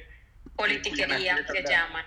Eso, politiquería, exacto. Y eso conlleva, por ejemplo, otra cosa gravísima, que yo creo que para mí es, eso es lo peor de este proyecto de ley, y es que eh, incluso en este nuevo articulado mantuvieron que los hospitales se van a reorganizar, digamos, es como lo ponen, fusionarse, reorganizarse. Pero ¿qué es eso? Eso es básicamente liquidar hospitales que no van a cumplir la función que el sistema cree que tiene que cumplir. Y eso suena terrible, porque es que eso es, eso es uno pensarse entonces que además de que uno ya está haciendo que un hospital esté intermediado por la política, que además de eso, ese hospital que está intermediado por la política, sea un hospital que no esté cumpliendo, que no esté facilitando, facilitándose, termina un hospital que se liquide, termine siendo un hospital que deje deuda y termine siendo un hospital que todavía peor, de personas sin afiliación, de personas sin estar cobijadas. Entonces, eh, eso es un tema pues muy, muy álgido, muy pesado, digamos, a grandes rasgos y, yo no sé, o sea, yo creo que muchas veces, yo vuelvo a lo mismo que les dije al principio, si todavía pues se han mantenido aquí conectados, este, o sea, este proyecto de ley es un papel, es un papel, yo, yo me lo he leído, yo les confieso, yo me lo he leído cuatro veces, este es el momento en que todavía no lo entiendo del todo, porque es mucho tema y, es, y sobre todo son temas muy, muy técnicos, pero a mí la impresión que me da, que es lo que más, digamos, lo que una de las cosas que más me preocupa es que es como el típico confunde y reinarás. O sea, yo creo que ustedes me entienden bien eso. Es, es un proyecto de ley que está escrito de una forma en que nadie lo entienda, que solo gente muy, muy técnica, muy experimental lo entienda. Es un proyecto de ley que no se está discutiendo, digamos, como en un lenguaje en el que la gente lo entienda. Y eso de por sí ya me parece grave porque entonces eso, eso trae un problema y es que entonces personas como pues como todos nosotros, que puede que no sepamos del tema, que incluso uno que trabaja en el Congreso y que la pone toda, pues uno tampoco se lo sabe del todo, pues uno no es experto en todo, entonces ahí es donde uno no puede dar un buen debate, porque entonces resulta que no, que entonces uno no es experto, entonces mejor debemos de eso a los expertos. Cuando es muy curioso, o sea, este proyecto de ley dice, como yo le estaba diciendo con la ley estatutaria de salud, ese proyecto de ley que dice, dice que, el, que, que todas las prestaciones sociales de lo, del talento humano de la salud van a ser justas, van a ser dignas, pero pues ajá, es un papel O sea, ¿cómo eso me garantiza que sí puedo hacer? Estábamos diciendo, artículo 73, artículo 70 y 76 también, que prohíbe la tercerización, que crean una nueva categoría de servicio público. Ajá, y entonces, o sea, ¿eso qué va a hacer? O sea, si usted, si usted prohíbe la tercerización, claro, eso digamos en el papel suena muy bonito porque entonces usted ya tiene que afilar a todo su talento humano, con todas sus prestaciones sociales, pero eso puede reducir el empleo perfectamente. Entonces, y, y, eso puede traer otra serie de problemas. Entonces es como que, como que no se le está dando el debate, y eso me parece lo más grave de todo, no se le está dando el debate que hay que darle, y todo eso a terminar por culpa del trámite de urgencia. Eh, Sandy, justamente David eh, quería hacer un aporte a este tema que estabas hablando. Dale, dale. Eh, listo, sí, no, pues eh, primero Santiago, pues igual muchas gracias también por hacer claridad sobre el tema eh, del trámite en el Congreso. Básicamente quería hacer pues como, como la siguiente pregunta. Digamos que yo no, pues no he trabajado directamente en el Congreso y no puedo saber cómo son los tiempos, pero este proyecto se presentó con mensaje de urgencia incluso desde el año pasado, porque, bueno, digamos que políticamente, voy a hablar más como del tema político, eh, cuando el ministro Fernando Ruiz entra a formar parte del gobierno, entra como una carta de cambio radical y digamos que Germán Vargas Lleras lo que quería entrando al ministro era que el ministro presionara eh, en el Congreso para que, pues, que esta reforma saliera adelante. Digamos que por el tema del COVID, el ministro se desentendió completamente de la reforma a la salud y como tal el partido de cambio radical es el que ha estado pues como, como dando, liando, liando el tema eh, dentro del Congreso. Entonces se radicó desde el 20 de julio del 2020, pero en este momento solo ha cruzado un debate y una votación. Y esta semana se le hicieron 40 modificaciones a 40 artículos, lo que retrasa nuevamente la discusión y lo que dice, por ejemplo, eh, en lo que leía hoy, porque pues una de las exigencias del Comité del Paro es retirar la reforma, pero eh, salió Cambio Radical en defensa de la reforma, decir que no la iban a retirar y que iban a hacer dos foros en el Congreso como para volver a hablar sobre este tema. Entonces esto vuelve y retrasa, digamos que el trámite legislativo y además de ello, pues dice como la oposición ya está presentando como una serie de, bueno, no sé cómo se le llama, pero está presentando como una proposición, supongo que se le dice así, para que se retire el, el proyecto ley después de que se hagan estos foros. Entonces digamos que es más como, como una claridad acá política porque sí, digamos que el gobierno eh, tiene el ministro Fernando Ruiz, que es una carta de Germán Vargas, Vargas Lleras, ¿verdad? Pero, y, o sea, y como que indistintamente el gobierno no puede retirarlo, sino que es más como una exigencia directamente al Congreso. Entonces, sí quisiera hacer como claridad y, y, y que la gente entienda bastante este punto, porque digamos que, bueno, al gobierno se le pueden exigir muchas cosas, como por ejemplo el retiro de la tributaria, eh, otros puntos que están en el Comité Nacional del Paro, pero en este sentido yo creo que si se quiere retirar la reforma, se debe hacer directamente o interpelar directamente a esos partidos que están en este momento con ponencia y pues también con el tema que el mensaje de urgencia realmente no se ha dado porque ya estamos en mayo del 2021, este proyecto ya lleva casi un año en trámite y según lo que tengo entendido este proyecto básicamente se va a dejar morir porque se le han introducido, introducido, introducido cambios. Yo lo conocí hace un año, cuando por ejemplo Germán Vargas lo introdujo, el Partido Cambio Radical, pues en cabeza de Germán Vargas, pero en este momento es un proyecto que en realidad es desconocido para mucha gente y básicamente pues no tiene como las mismas ideas que se presentaron al inicio. Entonces era como básicamente este aporte y también si me puedes como ayudar a entender por qué se presentó con urgencia, pues ha demorado un año en el trámite. Sí, son varias cosas. Pues mira, yo comenzaría como con esa lectura política. Me gusta que nos metamos en este tema porque es que esto también es una pelea política y esto, la, la, salud toda la vida ha sido una pelea en el Congreso. ¿Qué es lo que pasa? O sea, cuando, cuando uno tramita, digamos, un proyecto de ley, usted tiene diferentes iniciativas. Aquí lo que hizo el cambio radical, que es mi teoría, y vos, vos la leíste muy bien, mi teoría es que pues ellos, ellos quieren hacer esa iniciativa, pero yo no creo que, pues digamos, opinión personal, no lo sé.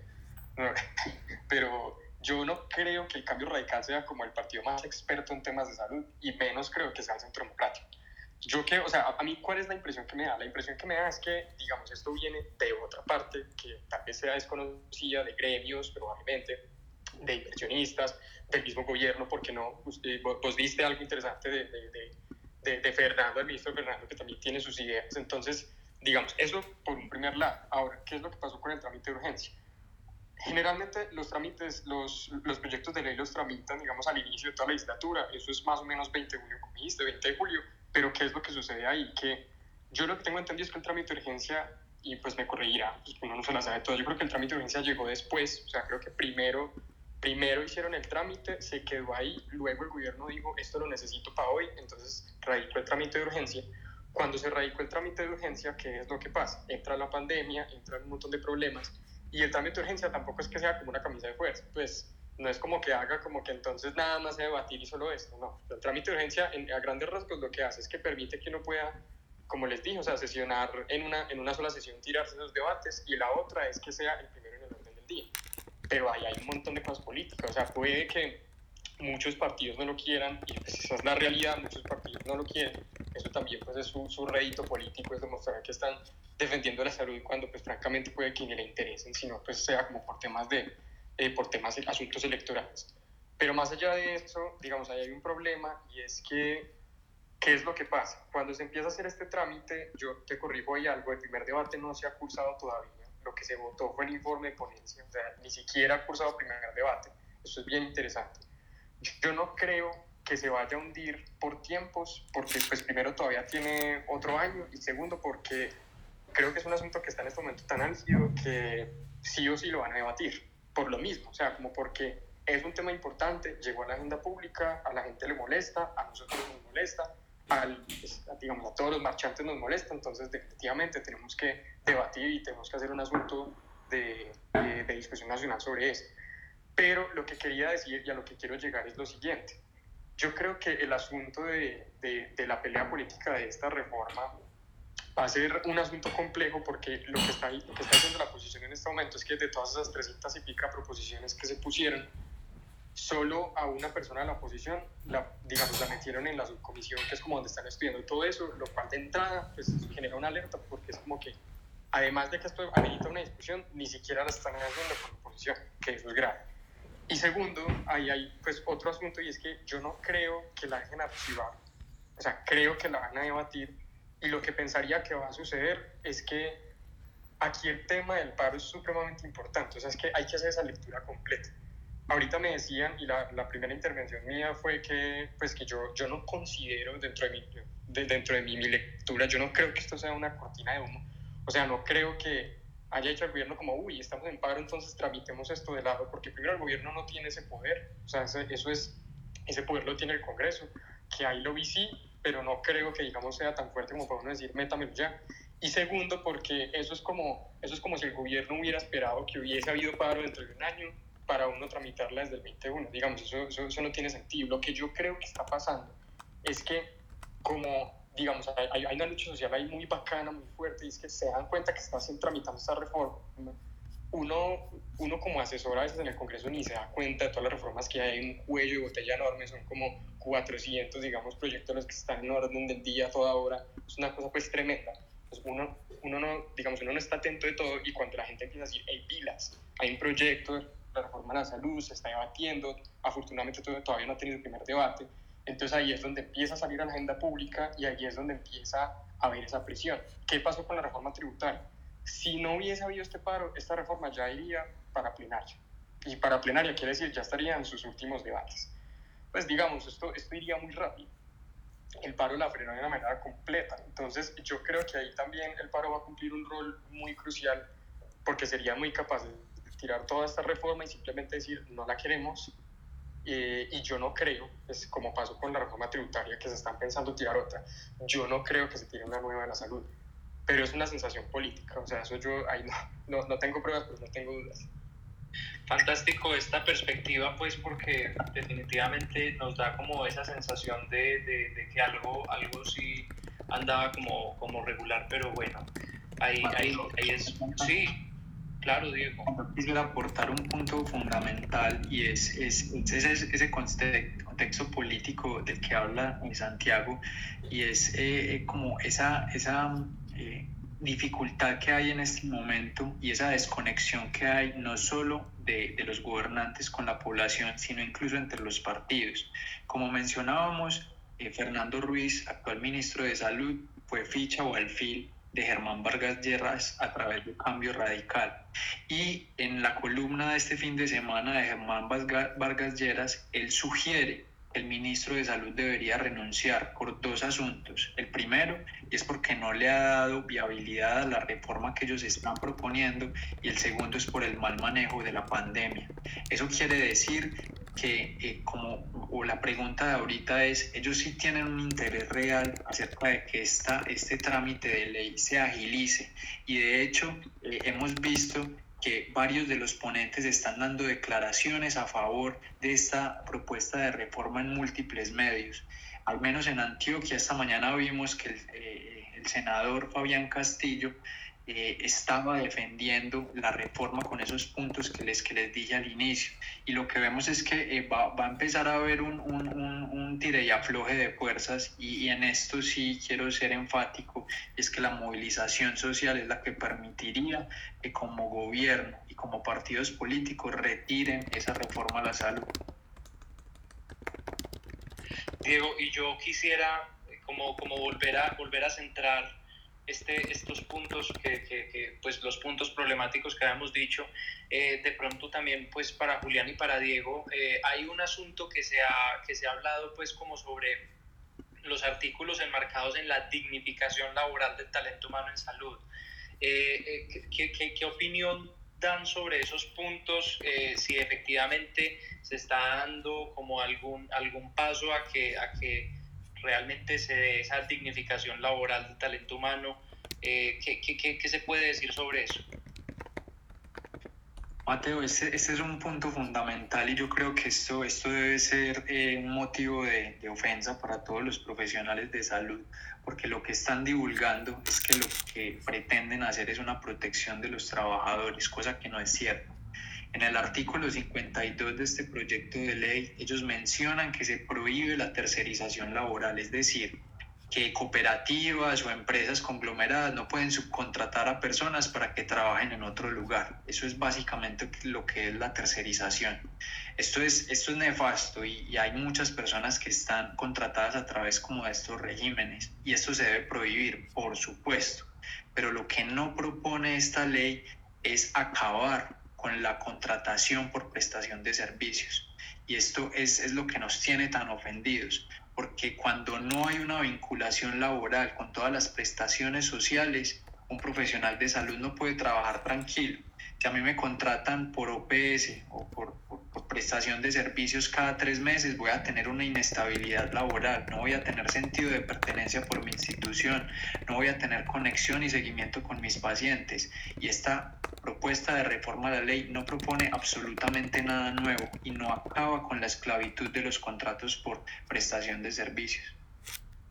Además, lo que decía Santiago ahorita, que usted puede poner eso en el papel, pero no, no, no hay ninguna referencia sobre en realidad eh, cuál va a ser los mecanismos que van a llevar a que esto efectivamente se cumpla. Es decir, es, es letra vacía, completamente vacía. Definitivamente la mayoría de los que estamos um, laborando en este momento en el sistema de salud lo hacemos, como dice Diego, por prestación de servicios y, y, y, y eso y esta ley pues definitivamente no nos protege, no nos protege a ninguno de nosotros. Eh, a, y es que eso no solamente son los médicos, o sea, las enfermeras, los laboratorios, los de laboratorio, los, los los odontólogos, todos, la gran mayoría, más del 70% se dice que de los, de los trabajadores del, del sector salud estamos bajo, bajo este tipo de figuras. Eh, chicos, una, eh, me llegó una pregunta eh, a los mensajes internos sobre este tema y es acerca de uno de los eh, siete puntos principales de la reforma que tiene que ver con respecto al fin del hospital cancerológico. La pregunta eh, dice como, ¿qué saben ustedes acerca de lo que se ha dicho acerca de que Sarmiento está detrás del Instituto de Cancerología? Eh, porque bueno, dice como que esa parte en la reforma, pero la pregunta es exactamente o porque específicamente él, de parte pues como de uno de, nos oyen, de, uno de nuestros oyentes. Sí, yo, yo puedo responder eh, a esa pregunta. Mm, lo que se pretende eh, pues en, en, esta propuesta de reforma a la ley es que haya una transformación del Instituto, Instituto Nacional de Cancerología. Eso está contemplado en el artículo 57. Y lo que se, se propone es que el instituto, que es una empresa social del Estado, es decir, es absolutamente pública, de una transición a un régimen especial, que sea híbrido.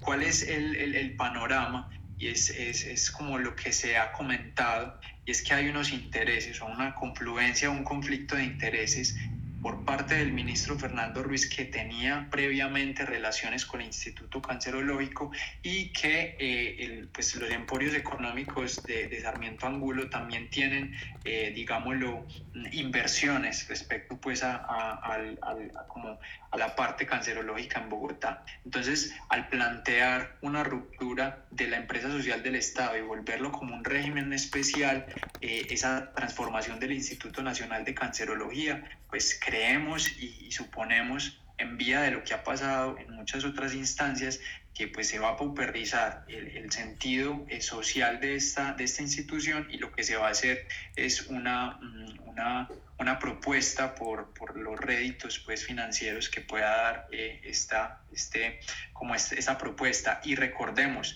el cáncer es una de las patologías que viene en aumento y que continuará en aumento y esto es un interés no solo académico sino también financiero porque eh, como bien nos lo podría contar Juliana, eh, las, los tratamientos oncológicos son de altísimo costo, entonces hay un interés eh, directo sobre, sobre estas transformaciones.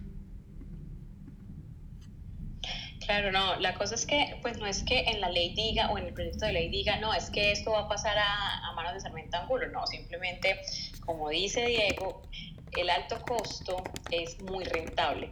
Por eso es que no se invierte en prevención y promoción, sino que se invierte ya cuando las diálisis, los, em, las quimioterapias, todo eso es bastante costoso y eso da plata. Entonces, aquí en este país es piensa mal y acertarás. ¿Cierto? Y eso pasa, entonces el hecho de que el cancerológico sea reestructurado, que pase a manos del Ministerio de Salud directamente, donde hay gente o que sabemos que tiene eh, todas las intenciones pues de, echarle mano a ese a ese, ese, ese hospital, a, ese, a, esa institución pues que ayuda a tantas personas en Colombia. Entonces, por eso es que se dice, no es que esté directamente escrito, pero piensa mal y acertarás.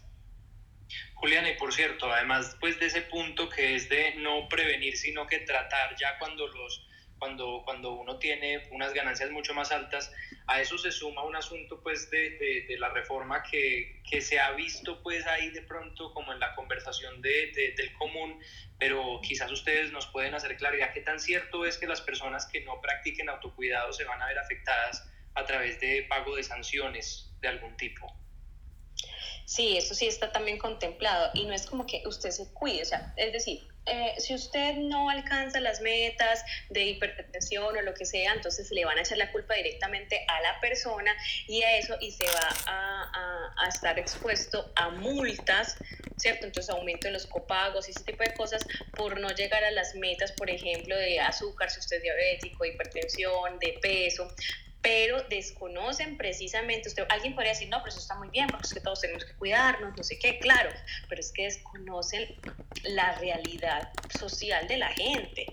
Usted está como, como el ministerio ahorita cuando sacaron las cosas de lo del COVID. Sí, eh, aliméntese bien, coma eh, frutos secos para mejorar su salud. Dígale eso a una persona que gana un mínimo y con ese mínimo se alimentan cinco personas, ¿cierto? Entonces usted, es difícil que usted alcance eh, los, las metas de, de, de, peso, de hipertensión, de azúcar, si usted no tiene, volvemos a los determinantes de la salud, si usted no tiene, no accede a buena alimentación, si usted no puede, no tiene tiempo de hacer ejercicio porque la tiene que pasar trabajando de 7 de la mañana a 10 de la noche eh, si usted no accede a los, a los medicamentos o si no tiene plata para ir a reclamar los medicamentos al otro lado de la ciudad. O sea, son un montón de cosas que usted no puede echarle la culpa a la persona únicamente, ah, es que no se cuidó, entonces tome y vamos a, a, ponerle como un castigo económico por esto.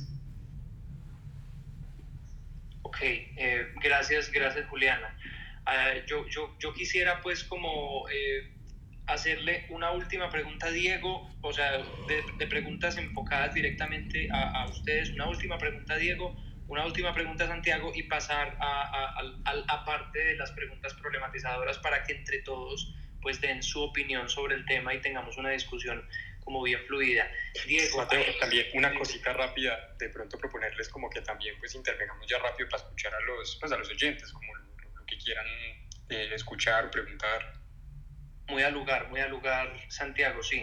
Eh, hay un punto que, que, que, yo, yo sé que Diego necesita pues como, como que se toque y es el punto sobre cómo afecta esta reforma al sistema de residencias médicas, pero también, eh, digamos, a la forma como contraviene la autonomía universitaria. Diego, ¿nos podrías de pronto ampliar un poquito estos dos aspectos?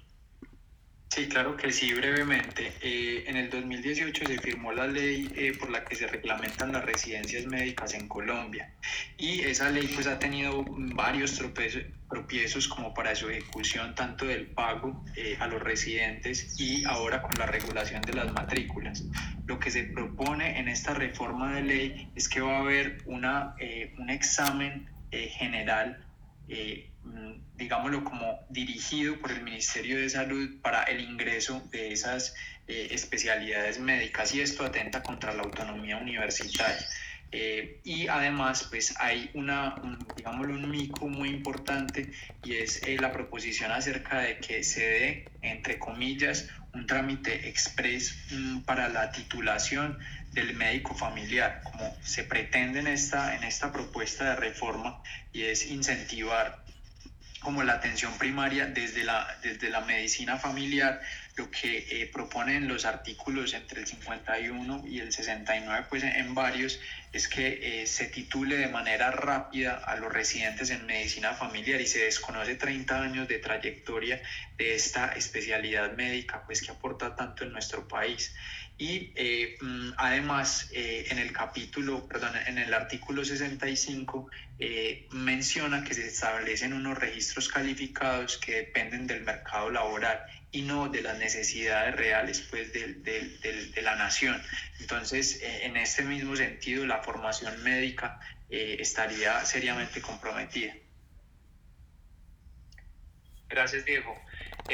bueno, Santiago, antes de pasar al punto de, las problematizadoras, eh, hay un punto que, quizás tenemos que ver sobre los beneficios de los posibles inversores extranjeros, que, de pronto ha habido como algo de especulación en, diversas áreas. Eh, se ha hablado pues que, efectivamente habría este tipo de beneficios eh, y ellos tendrían la posibilidad de adquirir servicios en salud de manera más rentable en el país tomar decisiones en materia de salud pública. ¿Es, ¿Esto es cierto o es algo que no es tan cierto?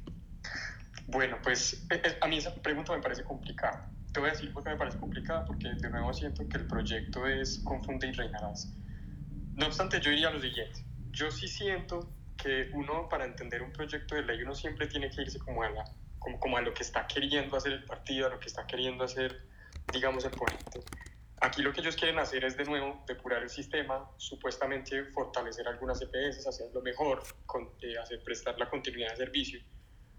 A mí que me huele, o sea, yo no he visto, y yo lo confieso, y pues quiero como que también aquí los otros panelistas me, me digan si de pronto lo alcanzaron a ver. Yo no he visto explícitamente algún artículo que directamente diga que las empresas extranjeras van a invertir y van a tener beneficios en el impuesto de renta, dividendos. Yo, yo no he visto nada de eso. Pero lo que sí creo que encuentro es que detrás de la sombra, digamos, detrás de la cobija, y lo que hay es que si vos estás permitiéndole a las EPS que las estén evaluando como para ver si de pronto están cumpliendo bien o no sus, requisitos, a las que no los estén cumpliendo, pues se liquiden, y a las que sí los estén haciendo, pues se fortalezcan. A mí eso, pues eso que suena, es como eh, Blanco lo pone, en fin, es, un inversionista que sea exterior o sea de, de, este mismo país, es un inversionista que le va a meter una plata también a las PS, que claramente se va a beneficiar de eso, pues porque así toda la vida ha funcionado este sistema. Y que eso pues a la larga probablemente empeore el asunto, porque va, va, a seguir siendo el sistema de salud, van a seguir siendo unos intermediarios, esta vez van a tener también unos, unos inversionistas extranjeros que podrían beneficiarse de eso. Pero en honor a la verdad, y también quiero escucharlos a ustedes, yo en honor a la verdad no he visto ningún artículo que lo diga. O sea, para mí es como una como una situación más como de política. O sea, es como de uno entender el sistema entender cómo funciona y entender que eso perfectamente puede suceder. Gracias Santiago. Ahí digamos que una intervención que va a hacer nuestro anfitrión, Wanda. Eh, bueno, vamos eh, a abrir como un espacio para los oyentes para que también eh, vamos a permitir aportes, preguntas, entonces me pueden, si quieren mandar la solicitud o pueden enviar la mano, eh, pueden pues mandar como el, el, emoji de la mano para irlos anotando y eh, le vamos a dar también espacio a Mateo para que pueda realizar estas preguntas problematizadoras. Eh, ¿Quiere decir una cosa? ¿Puede decir una cosa? Pues no claro, sé. Sí, claro, claro, solo Juliana. preguntas o que la gente de pronto, si alguien quiere decir como para ir adelantando, ya que son las 10 y cuarto?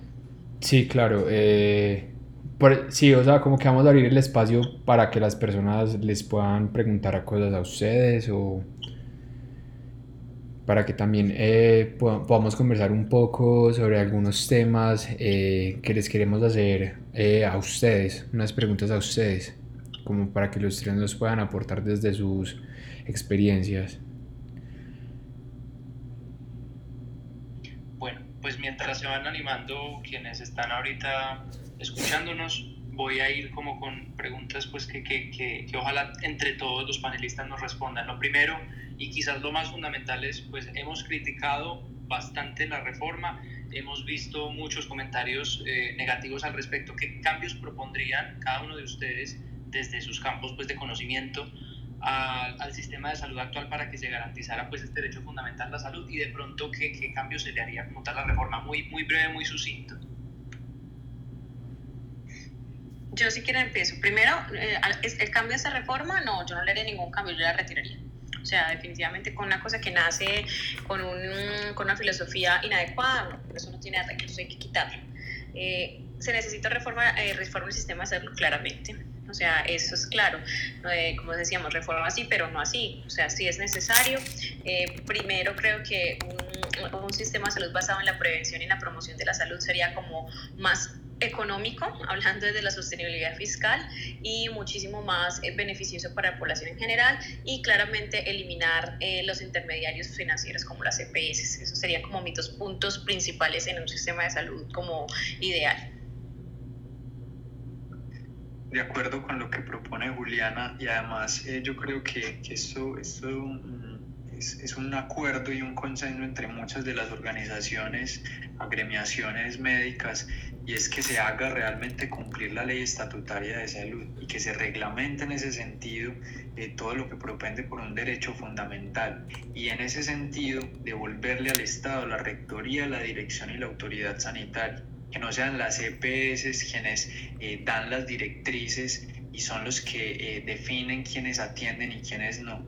Creo que eso es, eso es fundamental y hay, eh, hay organizaciones que han estado eh, al pie de esto, la Federación Médica Colombiana, eh, la Asociación Nacional de Internos y Residentes, agremiaciones pues, y, y, sectores de la población civil deben estar en torno a esto y debe haber un consenso. Yo creo que en, en, para, como para para complementar y conectar con lo que estamos viviendo en este momento es conectarnos y evitar esa, esas, esas islas en las que nos hemos eh, puesto y las, en las que están muchos de los políticos actualmente. Yo creo que es, es tiempo de hacer consensos y por supuesto una reforma de la salud va a ser compleja porque hay muchas perspectivas, pero tenemos o tenemos que llegar a, a un consenso y tenemos que llegar a un punto de, de confluencias donde verdaderamente podamos garantizar la atención de la salud de los pacientes.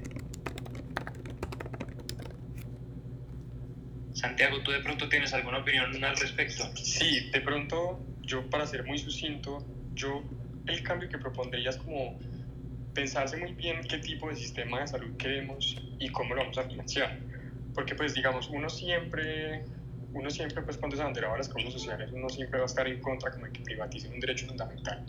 Yo también estoy en contra de eso pero yo creo que también uno tiene que ser sensato y pensarse bien uno cómo va a terminar financiando algo. O sea, y uno cuando aprende de, de, finanzas públicas, cuando aprende que este país está muy endeudado, que este país de verdad no le, le cuesta mucho invertir, este país gasta más en funcionamiento y en, y en, en deuda que en inversión. cosa que pues es, digamos, eso en, en, otras palabras significa que no alcanza la plata para uno pues invertirse en todo lo que quiere invertir. Yo creo que uno no le puede negar, el, digamos, la posibilidad a todos los colombianos de que tengan ese, digamos, toda esa serie de servicios que por ley les tienen que otorgar, pero como que tampoco creo que uno no le debería negar el derecho a las personas que así lo quieren de tener un tipo de seguridad privada. O sea, si ustedes me preguntan a mí, mi, mi mamá toda la vida trabajaba en la Universidad de Antioquia, yo toda la vida pues, estuve, digamos, hasta los 24, 25 años, como dice la Víctora, yo toda la vida estuve en la IPS universitaria. Me parece una de las mejores IPS de, de Colombia realmente y de Medellín, realmente es, es muy buena. Pero como que también uno siente que pues sigue siendo un derecho fundamental y hacer un derecho fundamental pues algo muy grande y un derecho que esto pues es teoría de la ley, usted, pues, es, es también la libre elección.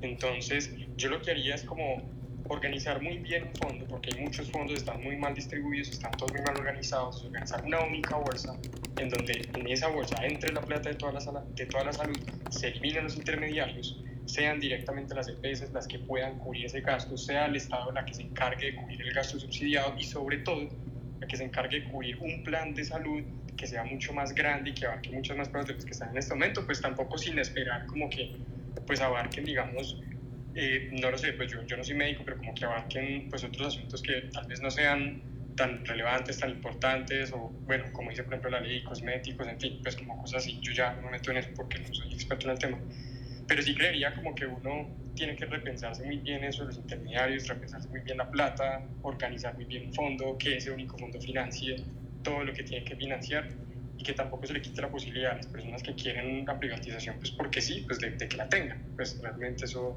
creo que todos estamos de acuerdo con eso. Listo, Santi, por acá tenemos eh, nuestro primer eh, como oyente que quiere realizar como su aporte y su pregunta. Eh, se llama Aldemar. ¿Nos escuchas? Aldemar. sí, estoy escuchando. Eh, cuéntanos, ¿tienes alguna pregunta para nuestros ponentes? No. Puede ser, o sea, más que preguntas, como una percepción propia. Em, sea, me parece que es como perverso per se el que pues se dé pues, la salud pública a los privados, pues se maneja como un negocio. Obviamente pues me imagino que ellos van a hacer todo lo posible para que uno no saque cita, para que uno pues no le brinde como la atención adecuada.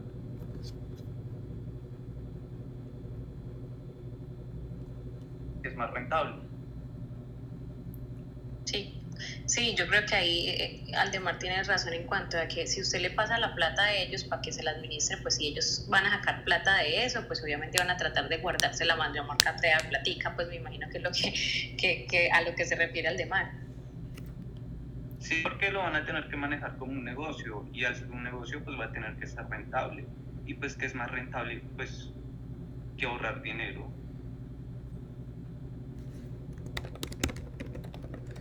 Listo, Aldemar, muchísimas gracias por tu aporte. Eh, David también quiere eh, aportarnos algo, ¿cierto? Eh, sí, sí, sí, pues nada, primero, digamos que a mí me encanta estar en, en este tipo de espacios y específicamente en este, porque digamos que yo tengo una visión o una concepción, digamos, política muy distinta y económica muy distinta a muchas de las cosas que dicen acá y me parece súper interesante enriquecer ese debate y en aras de eso también pues quiero dar como una opinión un poco más liberal y no tan estatista al respecto. Digamos, a mí el Estado me parece necesario y me parece que debe garantizar ciertos derechos, entre esos el derecho a la educación, el derecho a la salud, pero siento que el Estado también puede canalizar esos recursos o mejorar ese tema de recursos por medio de alianzas. Y no necesariamente lo privado es malo. Digamos que muchas veces eh, cuando nos centramos en un discurso tan estatista, pensamos que todo lo privado es robar, que todo lo privado es básicamente quitarle el dinero a la gente pues para que se lo quede una persona y se enriquezca, pero no necesariamente. Digamos que sí, el privado busca una renta. Esto es de lógica comercial y de lógica, pues obviamente empresarial. pero al mismo tiempo ese privado para buscar esa renta lo que necesita es que su atención sea la mejor para que la gente quiera entrar directamente, en este caso a, esa EPS, y esa EPS pueda ser la que mejor rente. Digamos que la competencia no está mal y yo en, en este, lo veo desde ese sentido y no me parece que se deba satanizar lo privado o pues en detrimento también de lo público, porque muchas veces lo público tampoco funciona tan bien. Y digamos como bueno, eh, lo público va muy ligado también a esas alianzas políticas y a, todos esos temas que salen de las elecciones cada cuatro años, cada, cada, bueno, cada cuatro años para el Congreso, Senado, las fichas que tienen los partidos en cada uno de los departamentos y, por ejemplo, pasarle la administración de la salud a las entidades territoriales puede terminar convirtiéndose en un tema político y ese tema político no va a servirnos para mucho. Entonces digamos que esta es una visión un poco más liberal y menos estatista del tema, más también porque digamos tengo un, un ejemplo muy claro de lo que estuvo pasando, por ejemplo, en España durante la primera ola del COVID. En España funciona un sistema de salud muy robusto y es uno de los mejores sistemas de salud del mundo.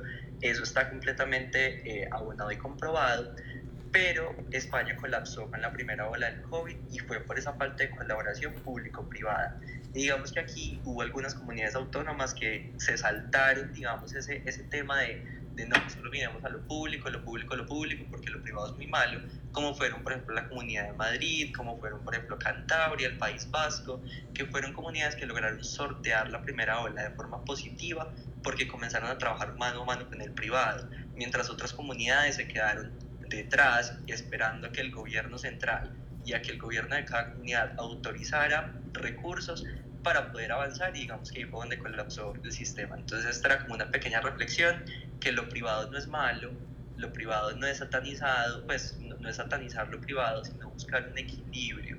Porque, digamos, yo, por ejemplo, no estaría completamente de acuerdo con que se le pase a las entidades territoriales el control de la salud en Colombia y me parecería un error eh, y me error precisamente porque no confío mucho en los políticos. Y así como mucha gente no confía mucho en lo privado, yo creo que por eso es que las alianzas público-privadas funcionan, porque hay un ente y vigilante. Yo creo que si algo debe Yo creo que usted es contundente, por supuesto, es contundente con este mensaje. Y, un control real de, de, de, las empresas, eh, el presidente Uribe, yo, he estado recibiendo desde la semana pasada y durante el fin de semana y ayer este mensaje. Nos están matando en Colombia, Fernando. Nos están matando en Colombia. Me escribe la gente. Yo creo que usted es contundente, por supuesto, contundente con este mensaje. Estuve revisando sus mensajes. Pero usted no es contundente con lo que hoy la comunidad internacional trae a la mesa.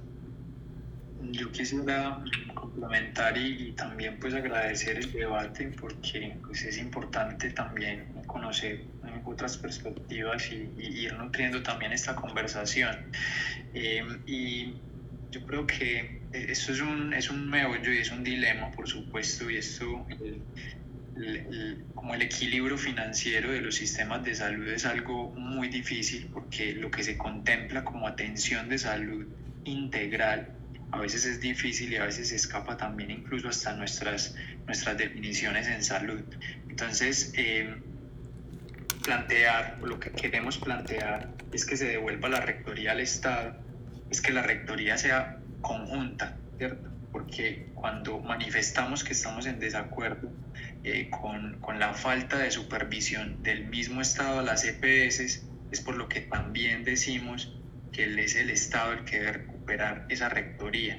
Entonces, eh, yo entiendo el argumento y, sé completamente la dificultad de llegar a este, a este tipo como de, de acuerdos, eh, pero cuando argumentamos que se le debe dar en un sentido amplio de que no confiamos en el gobierno y que se le debe dar una participación a las entidades privadas, eh, pero que la misma el mismo Estado es el que debe vigilar esas entidades privadas, ahí entramos en, un contrasentido. Y, claro, mm, yo entiendo mm, eh, que, hay una desconfianza en el sector estatal, pero eh, frente a las decisiones en salud, y es a lo que iba inicialmente, se deben contemplar hacia unos réditos sociales y no unos réditos económicos y la manera más importante o la manera más ágil de que eso se logre es a través de una, una rectoría estatal. Eh, y yo sé que falta mucho eh, para que podamos tener unas, unas estructuras y una institucionalidad más fortalecida, pero, eh, pero mm, apuntar hacia esos, esos ideales no nos debe como, digámoslo de alguna manera, como como desvirtuar, desvirtuar estos, estos, estos, estas premisas que tenemos acerca de lo que estamos pidiendo como tal y de estos 28 años que llevamos eh, en un sistema que se está eh, debilitando y que se está pauperizando y que lo hemos visto, que lamentablemente eh, las alianzas público-privadas no han tenido una capacidad de respuesta ante esta pandemia. Entonces eso es lo que, por lo que propendemos.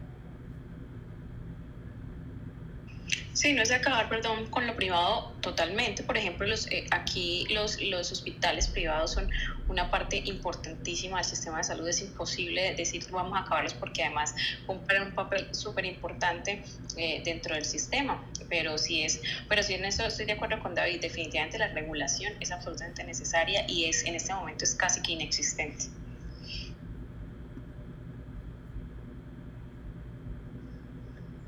Bueno, pues eh, realmente la discusión que se ha dado a raíz de, todo esto ha sido muy nutrida. Eh, quisiéramos hacer pues como una, un último paneo por si hay alguna otra pregunta de, quienes están aquí pues expectando esta reunión, por si quieren hacerla, eh, ya como para finalizar esta, esta reunión. sí. sí. Tenemos aquí a Álvaro. Hola, muy buenas noches.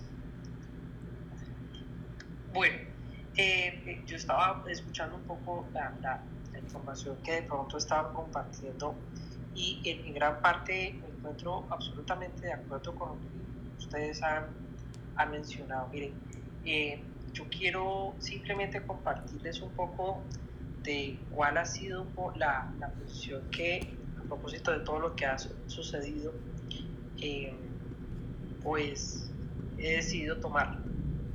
Y es buscar la posibilidad de que como comunidad empecemos a informar a la gente, eh, no con más noticias ni con más información eh, eh, mediática, sino buscar la posibilidad de que a través de nosotros que conocemos algunos aspectos o aspectos de la, del Estado, de la estructura del Estado, del funcionamiento del mismo, empecemos a dar impacto a quien definitivamente no conoce.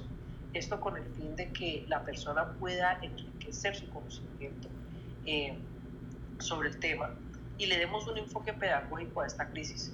Porque yo creo que ese es uno de los problemas que se ha, venido, se ha venido como deslumbrando eh, en, este, en este escenario. Eh, y amablemente y claramente, si están de acuerdo con todo ello, invitaciones a que quienes estamos aquí podamos darle ese enfoque, que estos espacios que, que tenemos aquí en Twitter eh, con todos, pues también se puedan traducir a elementos o, algunos, eh, no sé, videos que también están compartiendo. Eh, y me perdonan que de pronto haga un ejemplo, no por dar publicidad. Roberto Landia sacó un capítulo 4 muy interesante sobre, sobre el funcionamiento del mismo, lo cual busca precisamente eso, es informar, más que tomar una posición, informa. Y creo que esa es la reflexión que al final eh, tenemos que buscar como comunidad eh, en vista de la situación, informar y no cuestionar ni presentar una postura política. Creo que eh, la pedagogía es la herramienta que en este momento debemos tener para poder que cada uno, a partir de su derecho a opinar, a tener la libertad de es, escoger A, B o C, eh, pues tenga herramientas suficientes y el criterio para que, de hecho, no lleguemos eh, a, un caos como el que estamos llegando, porque creo que ese también es un, un detonante de lo que hoy ha sucedido, la desinformación. Un abrazo, muchas gracias. Gracias a ti Álvaro. Eh, tenemos otros dos, eh, otras dos personas de acá del público, Felipe y Juan Pablo. Juan Pablo, te voy a dar primero la palabra que me enviaste la solicitud en primer lugar. Muy buenas noches, Juan Pablo, ¿cómo estás?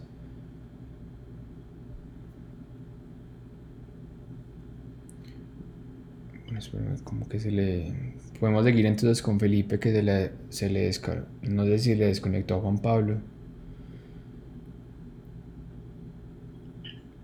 Felipe, buenas noches. Aló.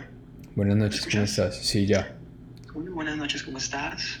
bueno, me conecté hace muy poco, entonces he escuchado muy poco lo que han conversado, pero, pero bueno, quiero aportar pues una reflexión a esta altura estos días pues hemos venido hablando sobre la crisis, sobre el tema, pero yo creo que ya a esta altura del partido ya creo que es hora de tomar decisiones. Yo creo que a esta altura del partido ya eh, el país se le salió de las manos al presidente. Definitivamente el presidente no logró controlar el país. Es un presidente inexperto, vuelvo insisto, un presidente mm, que no tiene la capacidad de manejar la crisis, que no hay voluntad política de, de concertar la crisis. Y yo creo que a esta altura del partido ya no es solamente hablar de, de, de, quitar una reforma, de vacar a Carrasquilla. No, yo creo que ya hay que hablar.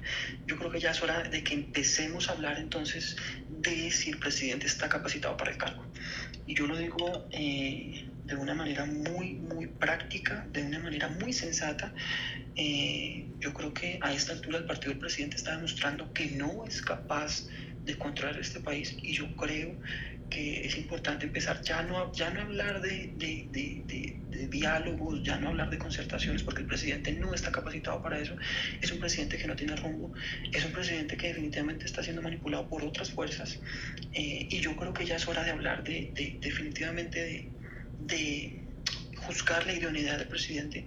Y creo que eso, si no se va a ver pronto, en cuestión de días, creo que vamos a estar hablando de de, la renuncia o si el presidente no, no, no, no, no, no, cambia de rumbo, creo que lo que vamos a estar viendo es eh, hasta que salga el presidente. Y creo que eso es muy grave. Eso es muy grave porque un presidente que no termine, un presidente deslegitimado completamente, yo creo que si hacemos una encuesta en este momento, si Inbamer o Ipsos hace una encuesta de la favorabilidad del presidente, yo creo que la favorabilidad, si, si está en el 5 o 10% es mucho. Y yo creo que el presidente no tiene ya la legitimidad para terminar el mandato. Entonces yo creo que a esta altura del partido, con esta brutalidad policial, con esta insensatez, porque todos los gobiernos tienen crisis, yo creo que hace como tres días tuve la oportunidad de, hacer un repaso sobre las crisis de diversos gobiernos y cómo se manejaban. Este gobierno no fue capaz de, no es capaz de manejar esta crisis, no hay luz al final del túnel. Y yo creo que ya es de empezar a hablar de la idoneidad del presidente y de los mecanismos para que el presidente se retire y por supuesto democráticamente pueda sucederlo, bien sea Marta Lucía o, o, o, la persona idónea para que maneje el gobierno, porque el presidente no está manejando el gobierno y el presidente está demostrando que es incapaz de controlarlo, muy similar a lo que pasó con Trump. Es que estamos en una situación muy similar. Un, un Trump loco, incapaz de manejar el país eh, y, y, por supuesto le hicieron impeachment.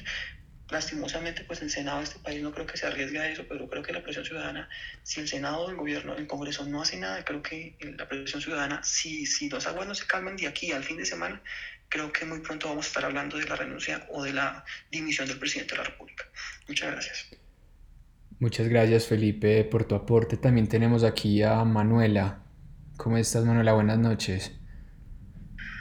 Hola, buenas noches. Um, intentaré ir como muy rápida porque me imagino que ya todos deben tener sueño y así. Eh, pero quería hablar como desde una postura más personal. Eh, yo soy diabética, soy insulino dependiente y pues cuando leí como un hilo en Twitter sobre, sobre los puntos principales de la reforma y hablando pues más específicamente sobre el punto como de la penalización a pacientes que no se cuidan, me escandalicé mucho, pues porque como decía Juliana, hay muchos factores que influyen en la enfermedad, pues no solamente el medicamento permite que uno esté estable. Entonces, pues yo sé que no es una realidad todavía esta reforma ni es algo que esté pasando hoy por hoy.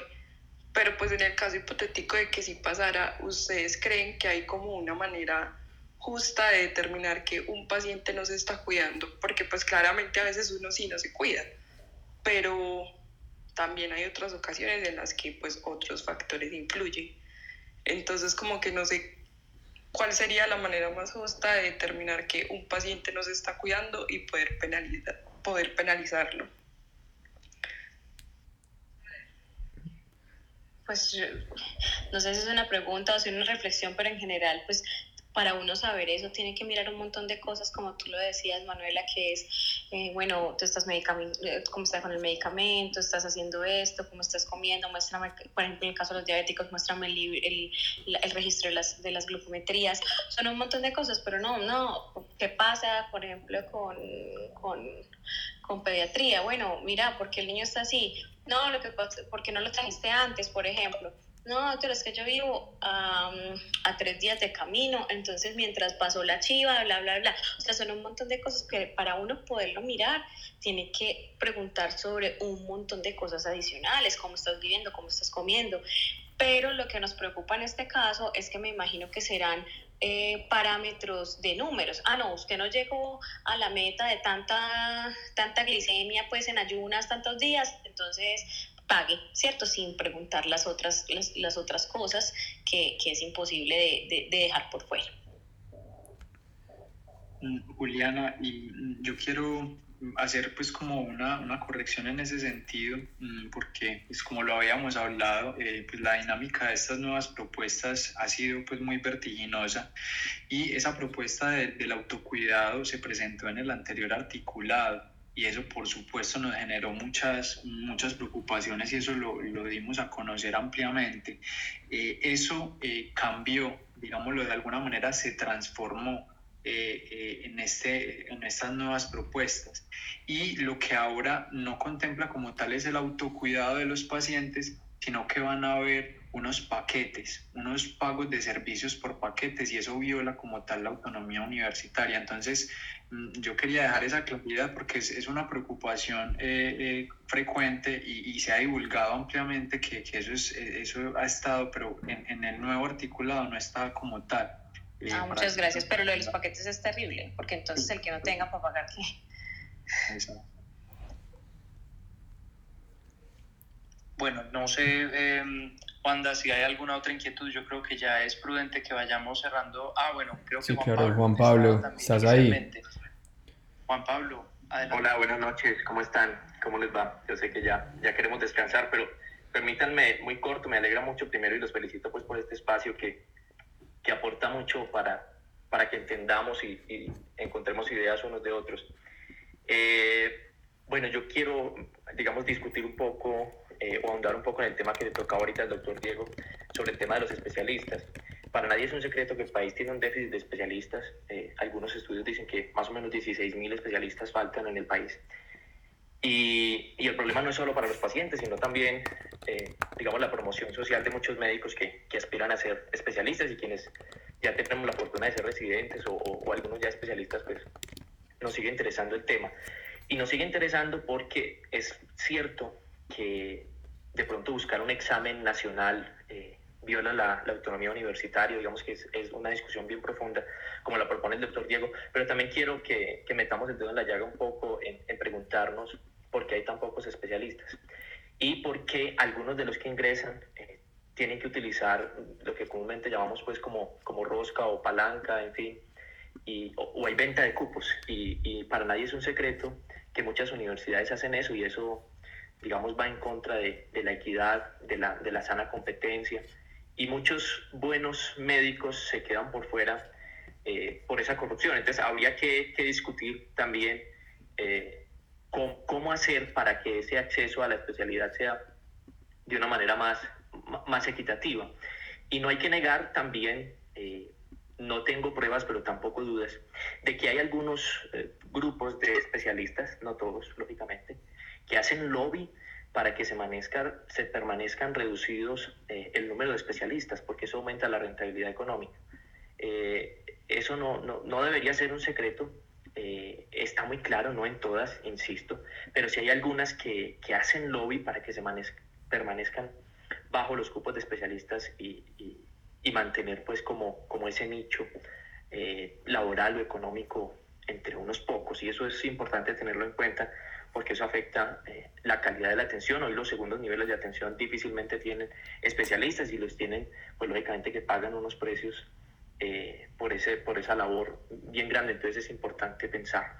Yo sé que esta reforma probablemente no pase, no es el momento, eh, está enrarecido el ambiente, pero importante también reflexionar sobre el programa que contiene la reforma sobre la actualización de los médicos generales. Muchos médicos generales van perdiendo vigencia en el conocimiento y, es importante reflexionar eso. Los, los programas de, de, actualización en medicina a veces son costosos, son muchos, se ofrecen por especialidades, en fin.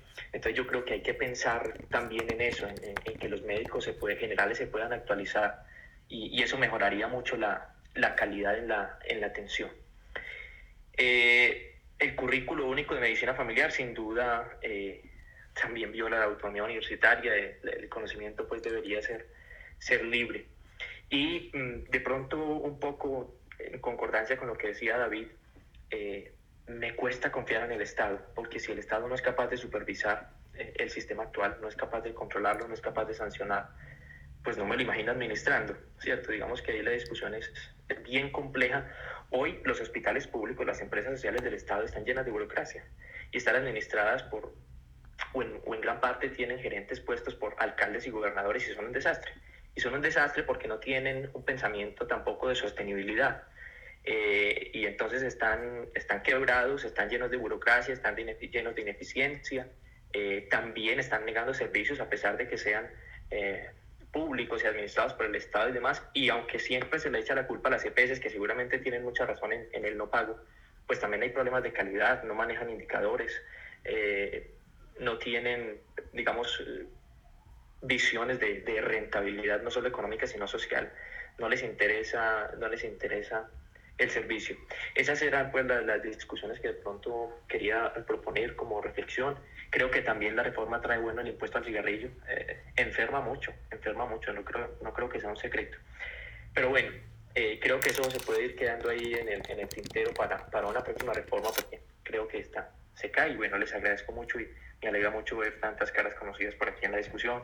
Profe Juliana, yo fui su alumno y me alegra mucho que estén estas discusiones. Muchísimas gracias Juan Pablo. Eh, y bueno, no, muchísimas gracias a todos los ponentes. De verdad es un espacio demasiado eh, educativo para todas las personas que estamos interesadas en conocer el contexto de nuestro país y a todos los ponentes que nos pudieron, que nos pudieron acompañar. Se los agradecemos desde el corazón. Muchas gracias a todos también y muchas gracias a ustedes por la invitación y muchas gracias por, por pues no sé, darme juventud. Me gusta sentirme pues como en esos espacios y saber que, imagínate, fui, fui profesora de un montón de gente acá, qué maravilla. No, Juliana, te lo juro que soy demasiado tu fan. O sea, pues aquí ya, ya, aquí ya como quitándonos un poco de informalidad, le estaba diciendo a los chicos por interno, o sea, soy demasiado tu fan y fan de todos. La verdad, o sea, nos enseñaron demasiado a un grupo de personas sobre un tema que es demasiado ajeno a nosotros, pero que con sus palabras creo que a más que todo nos quedó demasiado claro acerca de qué es lo que está pasando en cuanto al sistema de salud en el país. Entonces, o sea, literal, se los agradecemos demasiado, o sea, demasiado y literal soy el fan de todos. Muchísimas gracias por estar aquí. No, ustedes también, Wanda y, Juliana, que, que, panel, que, panel tan bueno. Y muchas gracias también por la invitación, pues hermano, cualquier tema de una. Muchas gracias y a todos los que también se quedaron hasta esta hora. Eh, no, es, eh, así es como se construye ciudadanía, democracia.